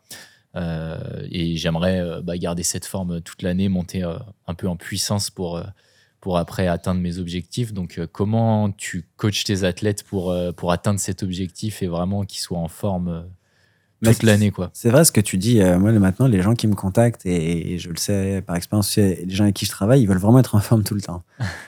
Mais moi, je, je sais, idéalement, je voudrais être top shape toute l'année. Déjà, je pense qu'on n'est pas en forme toute l'année. On n'est pas au même niveau de forme toute l'année. Ouais, bien sûr. Toi, vu que tu es un athlète euh, élite, tu es en forme toute l'année. Parce que toute l'année, tu peux courir sub 31, en fait, pratiquement. Ouais, pratiquement ouais, toute l'année. Je je, je le sens que à certaines périodes, euh, comme en fin d'année euh, l'année dernière, tu vois, je, je sentais qu'il fallait que je coupe et, C'est ça. et c'est sûr que c'est compliqué de- d'être en forme et, et, et le but c'est aussi de trouver le pic euh, au bon moment quoi. Exact. Mais euh, ouais, je pense que déjà, il faut pas avoir peur de pas être euh, à son pic toute l'année. Puis accepter de se désentraîner, c'est dur pour beaucoup d'athlètes, mais c'est nécessaire. Je pense que le corps, il fonctionne par cycle. Et si tu te désentraînes pas à un moment, tu peux pas repasser un palier. Mhm. C'est mon avis, c'est mon expérience. Euh, comment après tu restes en forme toute l'année? Bah, Comme tu l'as dit, c'est assez simple. hein. Tu t'entraînes toute l'année. Si toute l'année tu as un Et bon volume et même si tu as des variations, en fait, un autre principe que j'ai remarqué, c'est que c'est plus facile de maintenir sa forme que de passer à un autre niveau. Genre, une fois que tu as atteint un certain niveau, c'est relativement facile d'être à peu près proche de ce niveau en faisant même un peu moins. Tu sais, c'est le fameux sur la montre euh, maintien, tu vois, en Mhm. maintien. Mhm. Par contre, ce qui est dur, Et surtout, plus t'es fort, plus c'est dur, c'est de passer des paliers. Genre vraiment. Ouais. Et là, il faut que tu bourrines un peu plus parce que le- la course à pied, c'est horrible comme sport. Mais si t'es pas toujours dans cet état où tu veux dépasser tes limites, bah, tu dépasses pas tes limites. Ah, mais clairement. Là, je sais que, par exemple, euh, enfin, vu ce que j'ai fait en début de saison, je, je sais que je suis à mon maintien, tu vois. Je, Mm. je sais que malgré euh, que je me sois reposé cet été, euh, là, j'ai retrouvé mon niveau. Mais comme tu dis, après. Là, tu le- viens de retrouver ton Ouais, niveau. là, je viens de retrouver mon niveau, mais maintenant, le but, c'est d'aller plus loin et, et de, de passer ces. Enfin, de, de, de battre mes records, tout ça. Et, et c'est là où ça devient plus compliqué. euh, Mm. Donc, je, suis- je suis quand même d'accord avec toi. Et, et c'est là où peut-être des fois, il faut euh, ajuster l'entraînement ou changer des choses euh, bah, si tu stagnes après sur une, une longue période. Quoi. Ouais. Et je pense qu'à ton niveau aussi, et puis au mien, il faut que les saisons elles soient plus longues. Parce qu'en fait, pour moi, la saison, elle est découpée en deux. Comme on disait, il y a un moment où tu rattrapes ton niveau. Et l'entraînement commence vraiment au moment où tu as rattrapé ton niveau Ouais. pour le redépasser. Et si dépasser ton niveau, enfin revenir pardon à ton niveau, ça te prend trop de cartouches, t'as plus assez de cartouches pour Mhm. redépasser. Donc en fait, Ouais, il faut que tu arrives le plus simplement possible avec une fatigue assez basse à revenir à ce niveau-là pour que tu arrives là et tu sois comme oh j'ai encore faim, tu vois. Mhm. Et ça c'est pas facile des fois et c'est pour ça que je pense qu'avoir des saisons plus longues, genre même de 20 semaines, mais très progressives pour toi, bah c'est quand même important. Et tu l'as dit, hein, en quelques semaines, Mhm. tu peux revenir à ton niveau, mais plus vite tu reviens à ton niveau, plus vite ça va se dégrader aussi, je pense, d'une certaine façon. Fait que je pense qu'il faut vraiment prendre le temps de monter bloc après bloc. là. Ok. Euh, là, dernièrement, on a vu un petit peu sur ton Strava euh, que tu faisais quelques petites séances de musculation. Donc, Ah, c'est euh, vrai ça. moi, personnellement, la musculation, aujourd'hui, il faut pas m'en parler. hein. Ouais. En fait, j'ai pas le temps parce que Ouais, entre le boulot, euh, le gros volume, tout ça, c'est compliqué de, de tout caler. Et on voit que, que les athlètes pros qui finalement, eux, ont le temps, euh, font de la musculation. Donc, euh, comment toi, tu, tu vois la chose avec la musculation? Est-ce que c'est vraiment utile pour progresser? Qu'est-ce que ça peut apporter à un coureur, la musculation? Bah, c'est sûr que sur Internet, puis je le lis souvent, je sais pas si toi aussi, mais je lis souvent partout que la musculation, c'est primordial, c'est indispensable pour performer en course à pied. Premier truc, je suis vraiment pas d'accord avec ça. J'ai toute ma vie pas fait de... Enfin, c'est pas vrai que j'ai pas fait de muscu du tout, mais j'ai fait pratiquement pas de muscu pendant des sections de ma carrière où j'ai le mieux performé. Donc je pense que dire que la muscu, c'est primordial pour courir bien, c'est juste factuellement faux au sens où parmi les meilleurs coureurs du monde, il y en a certains qui font presque pas de muscu, voire pas du Mhm. tout. C'est juste un fait. Je pense que si tu veux être bon coureur, faut courir. Mhm. Dire que la muscu c'est primordial, ça veut dire que ça serait aussi important que courir, ce qui fait pas de sens pour moi. Ça veut pas dire que la muscu c'est pas important. Fait que moi, mon avis sur la muscu est vraiment mitigé et je pense qu'il dépend beaucoup de l'épreuve sur laquelle tu veux performer. Je pense pour des coureurs de sprint, 400 Ouais, mètres et ouais, tout, qui sont des épreuves de puissance. On- je pense que c'est évident. Et d'ailleurs, ils passent des heures par semaine au, gym, là. Ouais. C'est obligatoire. Mm. Pour de demi-fonds, je pense que c'est assez important. Tu sais, Il y a plusieurs approches au demi-fond. Tu peux y aller plus puissance ou plus nos Ouais. modèles norvégiens, là. Mais mettons les deux, puis on le sait, mais les frères aussi, Ingebretsen, ils font de la muscu. Je pense que pratiquement tous les demi-fondeurs font de la muscu ou une forme de muscu. Le plus intéressant, c'est quand on arrive sur le, le- vraiment les, les distances d'endurance. Donc, euh, 5000, je pense que c'est encore pas mal de puissance à un Mhm. certain niveau. Mais quand on arrive sur du 10 000 et plus, semi et marathon, c'est là où je pense que le rôle de la muscu, pas moins important, mais va être différent. Moi, je pense que le premier rôle de la muscu pour des marathoniens, semi et tout, ça va être de la prévention de blessures déjà. Donc, comme on a dit que le volume puis la constance était le plus important pour progresser, si tu te blesses pas, tu as un avantage. Donc là, la muscu, elle aurait un effet indirect sur la performance qui est de d'avoir de la constance et de ne pas se blesser. Est-ce que la muscu, elle va avoir un effet direct sur la perf au marathon Il y a pas mal d'études qui montrent que oui, quand même. Euh, on parle d'un pourcentage entre 1 et 2 d'amélioration euh, de la performance, quand même. Ce qui est quand même beaucoup, ce qui est à peu près équivalent aux chaussures carbone. Sauf que les chaussures carbone, Ouais. c'est beaucoup moins de temps. Une fois que tu as fait chauffer la carte bleue, voilà, Ouais, ça va. Je comprends ça. pourquoi les gens investissent plus dans les carbones que la muscu, parce que c'est un moyen beaucoup plus simple, en fait, de gagner des Ouais, performances. carrément, ok? carrément. Fait que le problème de la musculation, c'est que c'est dur de bien la faire. Euh, moi, je trouve que c'est important d'avoir quelqu'un qui peut te conseiller sur avoir déjà le bon programme. Une muscu, ça se périodise. Si tu fais tout le temps la même chose en muscu, tu n'as plus d'adaptation. Et il faut les bons mouvements. Et pour avoir les bons mouvements, il faut que tu aies quelqu'un qui t'accompagne. Fait que moi, je pense que la muscu, oui, Mais en fait, objectivement, pour un coureur amateur, c'est très Ouais. difficile d'avoir le temps et les moyens de ça. bien le faire. Moi, je sais que ça m'est arrivé de faire de la muscu. Et euh, étant donné aussi que mon corps n'a pas l'habitude, bah, le lendemain, j'avais des grosses courbatures. Et au final, ça, ça aussi, ça me faisait perdre du temps sur mon entraînement et je pouvais moins courir. Ouais. Et je m'exposais peut-être aussi un petit peu plus, du coup, au, au risque de blessure. Ouais. Donc, euh, donc, comme tu dis, je pense que, enfin, de mon point de vue, je pense que la, la muscu, c'est c'est un peu optionnel. Et déjà, il faut se concentrer sur euh, le fait de courir. Et, euh, Bah, si on doit choisir pour toi, entre, tu vois, si je devais choisir sur est-ce que Anto il fait 120, 130 km par semaine avec de la muscu ou 160 km par semaine, pas de muscu, à, à facteur constant de tu te blesses pas dans les deux, ok, je dirais 160 km par semaine, pas de muscu. Ouais. Non, mais c'est clair. Mais tu vois, il y a plein de gens qui seront pas d'accord avec moi et qui auront des expériences différentes. Et je pense que c'est important de le dire. Puis je pense que c'est important aussi l'envie. Genre, si t'as pas envie de faire muscu, que t'as pas le temps, que t'es pas accompagné, Mm. Fais le minimum syndical. Je suis quand même pour le minimum syndical de genre, Ce serait quoi le minimum syndical pour toi? pour un corps de ton niveau, si tu fais pas 2 à 3 fois 15 minutes par semaine, je pense que tu fais pas le minimum syndical. genre, et quand je te dis ça, c'est de la prépa générale. Je te parle même pas de lifter nécessairement, de squatter ou de faire du deadlift. Là, je te parle vraiment de renforcement général à base de fente pour les quads, un peu d'exercice d'activation de hanches, de fessiers, un peu de gainage, un peu de juste augmenter ta tonicité musculaire et peut-être corriger certains débalancements euh, droite-gauche. Et Ah ouais. pour certains coureurs qui courent beaucoup en carbone sur la route, je pense Mm. que la proprioception se dégrade avec le temps, fait que les chevilles des fois sont faibles. Fait que, bref. Honnêtement, si Ouais. tu fais pas ça, c'est à mon avis très facile. C'est qui n'a pas de 3 fois 15 minutes là Il va falloir qu'on revoie le, le Ouais. minimum syndical. bah, si Moi, c'est pas, juste porter les courses. hein. Ah, il faudrait que tu les portes d'une main pour que ça améliore. Ta... Non, mais tu vois ce que je veux dire ou Ouais, pas à ton niveau, quand tu veux casser le sub 29, c'est sûr que si tu fais pas 2 ou 3 fois 15 minutes, tu prends le risque que si c'était Mm. utile pour toi, t'es pas ce petit 1%, tu sais, 1% de ton temps au 10, ça peut faire la différence entre passer le sub Mhm. 29 à un moment.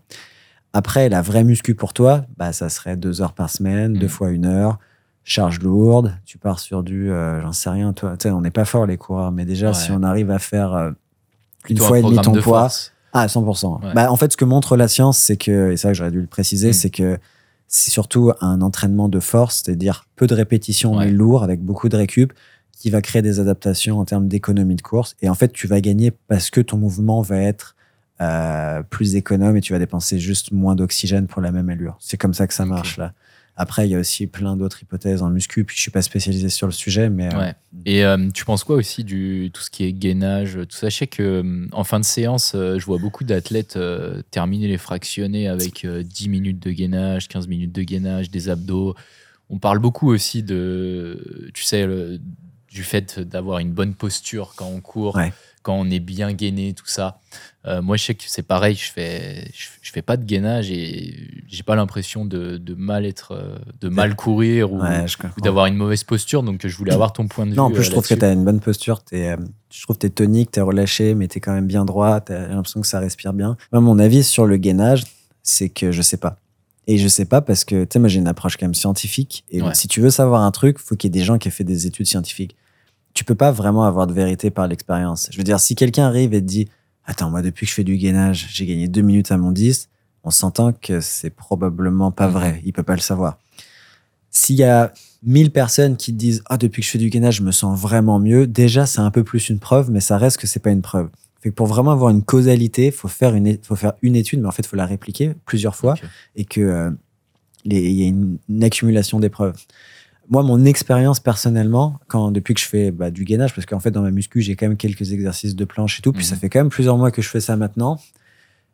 Je suis pas sûr, mais j'ai l'impression que je suis un tout petit peu plus droit et que potentiellement ça a un peu amélioré Ouais. euh, mon relâchement au niveau des épaules parce que tu vois du coup je, je reste un Ouais, petit peu plus stable. C'est logique, hein, je pense. Mais combien ça me fait gagner concrètement Ouais, d'être un tout petit peu plus droit, d'avoir peut-être 0,20%, peut-être 10 secondes, 20 Ça- secondes ça sur un peut pas- marathon ça peut pas te faire de mal, de toute façon. En fait, c'est moi je me dis qu'à un certain niveau, si tu fais pas tout pour progresser et que tu fais le mi- en fait, je pense que les gens qui font le minimum syndical, ils récoltent le minimum syndical dans la vie, c'est un peu ça. Si tu fais toujours le minimum, bah t'attends pas à avoir euh, un boulevard de record personnel non plus. Fait mais tu vois, pour un débutant, un débutant qui se blesse pas, qui fait euh, un peu de volume, mais pas, pas tant que ça, franchement, fait plus de Mhm. kilomètres. Enfin, la muscu. Ah. Je trouve, je trouve en fait qu'il y a trop de gens qui font passer la musculation avant la course, ce qui Mhm. fait pas de sens. C'est ça. Et moi, j'ai toujours eu des super résultats en courant beaucoup parce qu'à la fin, le meilleur prédicteur de performance, c'est d'avoir un bon système aérobie, en fait, tout simplement. Ouais, je suis d'accord. Et euh, autre euh, facteur aussi qui peut euh, beaucoup jouer sur la performance euh, et qui peut euh, aussi te faire complètement virer une course au cauchemar, c'est la nutrition. Donc, euh, toi, qu'est-ce que tu penses de la, de la nutrition euh, pendant les courses? Je sais que tu en as parlé euh, pendant ta vidéo, ton interview avec euh, Anaïs, qui, euh, qui finalement euh, prenait peu de gel, euh, juste des petits sticks. Au ciga miel. pirane. Ça m'a fait rire aussi les Euh, petits sticks au miel, les euh, fameux. Donc, euh, qu'est- qu'est-ce que tu en penses? Et qu'est-ce que tu conseillerais euh, pour, pour la nutrition? Parce que moi aussi, je sais que euh, aujourd'hui, là, pour prendre mon exemple, euh, bah, j'ai commencé à, m'alimenter sur semi-marathon, euh, enfin, à m'alimenter, à, me ravitailler, pardon, sur, euh, sur semi-marathon à Montréal. Avant, je prenais jamais rien. Sur 10, je prends rien, ça sert à rien. Et euh, c'est vrai que j'ai eu du mal quand même, même si c'était euh, des, des boissons liquides. Hein. J'ai Ouais. pas pris de gel, j'ai vraiment pris Ouais. que, que de la poudre euh, mélangée en fait euh, avec de l'eau. Et euh, quand tu cours à 19 km/h et que tu dois boire un truc sucré, mais c'est c'est horrible quoi. J'ai j'ai bu une gorgée et j'ai jeté la bouteille parce que je pouvais pas. Mais, euh, mais ouais, du coup, qu'est-ce que tu penses et qu'est-ce que tu recommandes aux athlètes pour, pour bien gérer leur nutrition pendant la course? Comment Ouais. il faut s'entraîner, tout ça Bah, c'est une bonne question. Mais en fait, déjà, un commentaire plus général, mais je pense que sur la nutrition, l'importance de la nutrition, je trouve qu'on met souvent trop dans la même boîte nutrition à l'effort et nutrition du quotidien, Ouais. comme je l'appellerais. souvent, quand les gens on pense à la nutrition, ils pensent manger des légumes, un peu ou Mhm. genre tu vas faire ce genre de truc.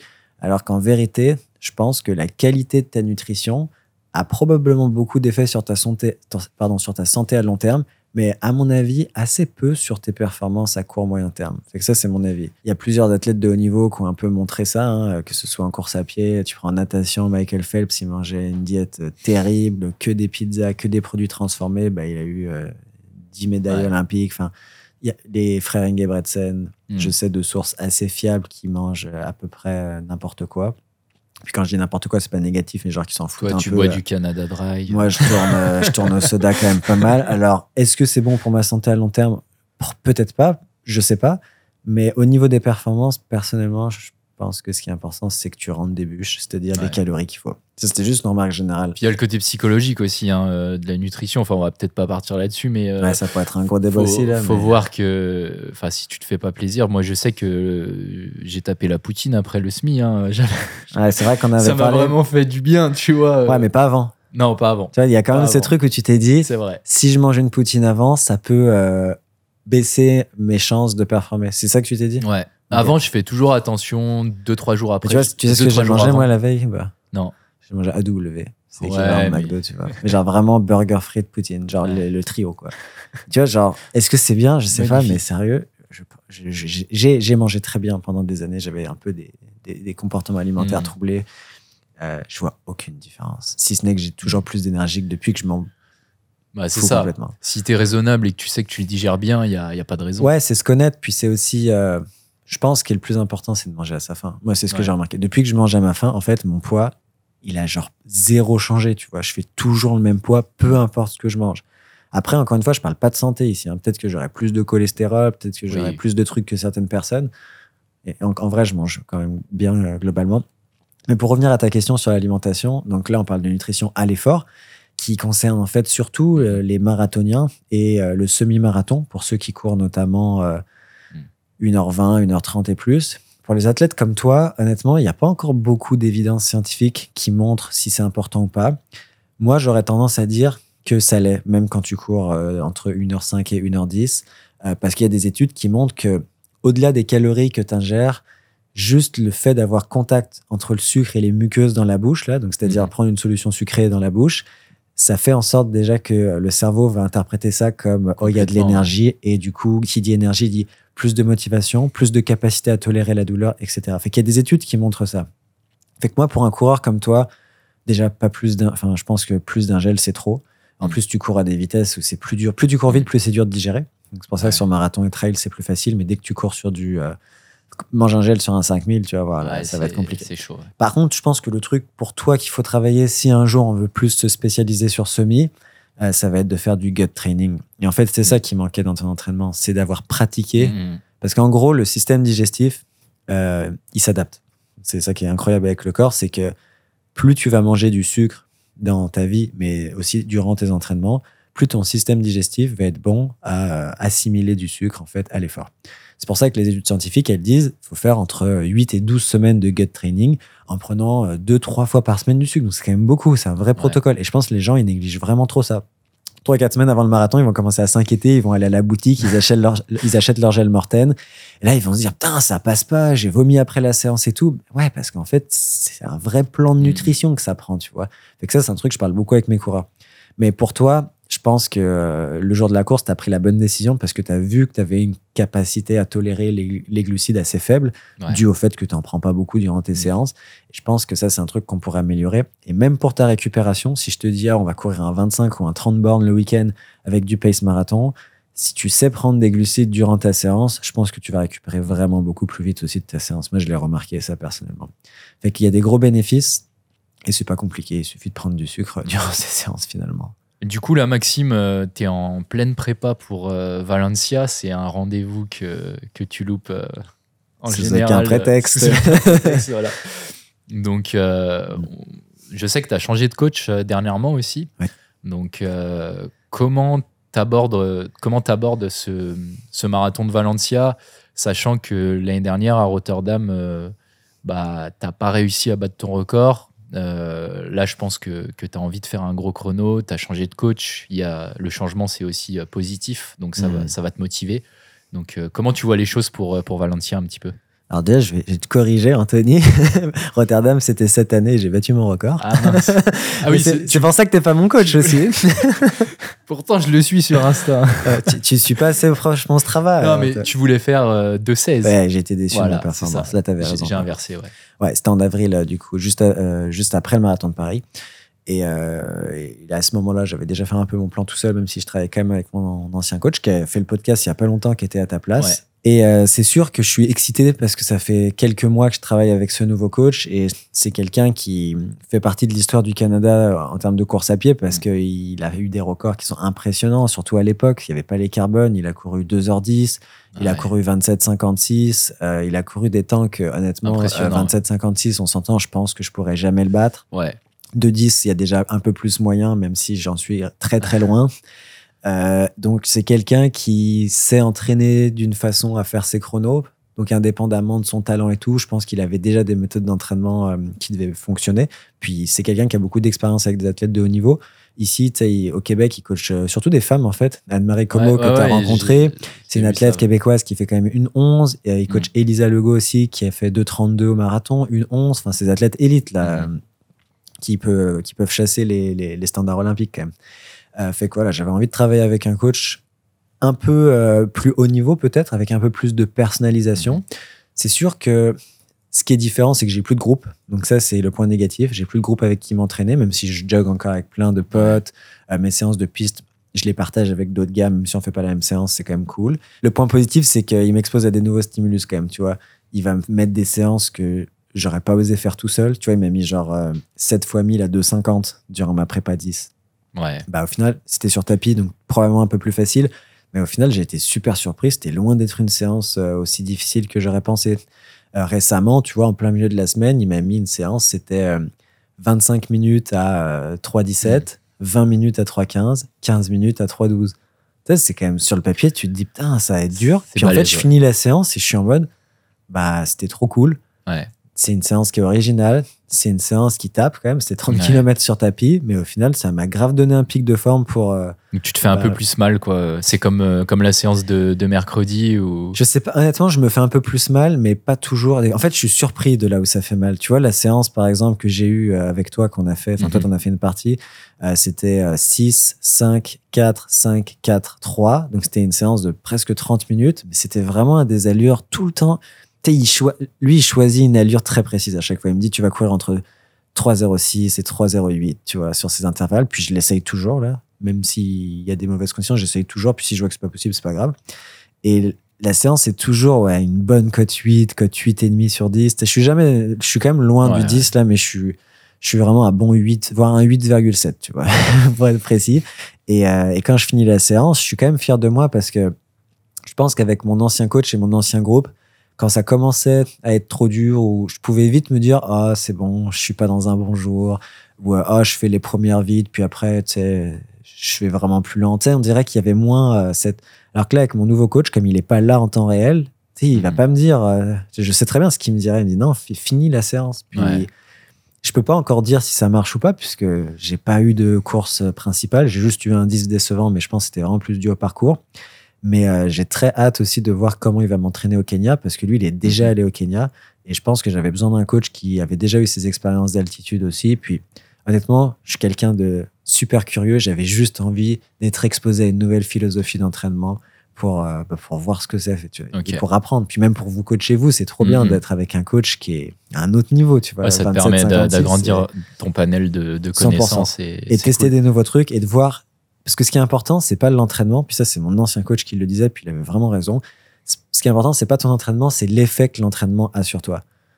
Donc, Ouais. pour voir l'effet que l'entraînement a sur toi, il faut que tu le vives. Puis là, j'ai eu des moments de fatigue qui étaient vraiment hardcore. Tu vois, il y a genre deux, trois semaines, pendant une semaine, j'ai cru que j'allais jamais m'en remettre. Et après, d'un coup, je sais pas si ça te fait ça des fois, je me suis rendu compte que Ouais. j'étais passé à un autre niveau. Mais sais, pas un autre niveau en mode j'ai gagné Oui, tu sais, oui. un autre niveau, un petit niveau, mais vraiment, je le savais, je le sentais, tu vois, en séance. Et, et ça, j'aime trop ce sentiment-là en course à pied quand tu passes par une ou deux semaines trop galères, t'es de mauvaise humeur, ton appétit est chamboulé, ton sommeil est Mm. chamboulé. Tu le vois aussi avec ton entourage, t'es moins. Puis d'un coup, bam, tu passes à un autre niveau comme ça. Et ça, j'adore, tu vois. Fait que, euh, réponse courte, euh, j'ai hâte de voir ce que ça va donner. ouais. Bah, en tout cas, euh, on espère que tu atteindras ton objectif et, Ouais. et que tu vas casser les 2,16 euh, à Valence. Et je me sens, tu vois, là, j'ai fait une 8 au semi en ayant une fréquence cardiaque qui est, c'est drôle, à une, une pulsation, là, c'est vraiment la fréquence Mm. cardiaque marathon, 159, je le sais, c'est ma fréquence. Et faire une 8 à 11 semaines de ma course sur un parcours comme ça, C'est bon en signe. étant, tu vois, là, j'avais bien récupéré aujourd'hui et tout, bah, si je, le, si je le compare à la saison d'avant, tu vois, j'ai quand même passé un petit niveau. Mais la course à pied, il faut jamais, jamais avoir Ah, trop sûr, confiance parce que le marathon, il y a trop de variables. Bien sûr. Et il y a encore tout un camp d'entraînement à Kenya à faire. Ah, c'est clair. Euh, à voir. Super. Fait que je pense qu'on va s'arrêter là en tôt parce qu'on a déjà pas mal de Ouais, contenu. On a, on a bien nous, parlé, on est tous ouais. les deux, on parle beaucoup et on pourrait faire probablement 5 heures de podcast. On n'aurait ouais. aucun mal, mais déjà, tu as un avion dans pas longtemps. Ouais, ouais, j'ai l'avion. euh, On tourne le podcast juste avant que, euh, que vous rentrez en France. C'est En ça. fait, vous rentrez, euh, vous serez en France demain, du coup, c'est ça? Ouais, ouais, je rentre en. France là, ça fait une semaine à Montréal, c'était c'était vraiment génial. Donc euh, Mm. Là, j'ai l'avion dans, dans te 2h30. rejoins bientôt en France aussi, hein. Ouais, ouais. Dans 5-6 semaines, je passe quelques jours Ah en ouais. France. Fait que, ouais, ouais. Ok. Et ben, Il apprend euh, sur le podcast. Fait que- fait qu'on va pouvoir s'entraîner peut-être quelques Allez, jours, euh, quelques jours avec ensemble. plaisir. Puis euh, bah voilà, avant de finir, euh, merci à tout le monde qui nous écoute. Merci euh, pour les commentaires, pour le soutien. Il y en a beaucoup de plus en plus. Ça nous fait grave plaisir. Vous pouvez nous retrouver comme d'habitude bah, sur toutes les plateformes, genre Google Podcast, Apple Podcast, Spotify, etc., etc. Fait que merci Anto en tout cas. C'était trop Merci cool, à toi pour, pour ton accueil et et à bientôt. vraiment un plaisir d'avoir participé au podcast. trop cool. Ciao. Ciao.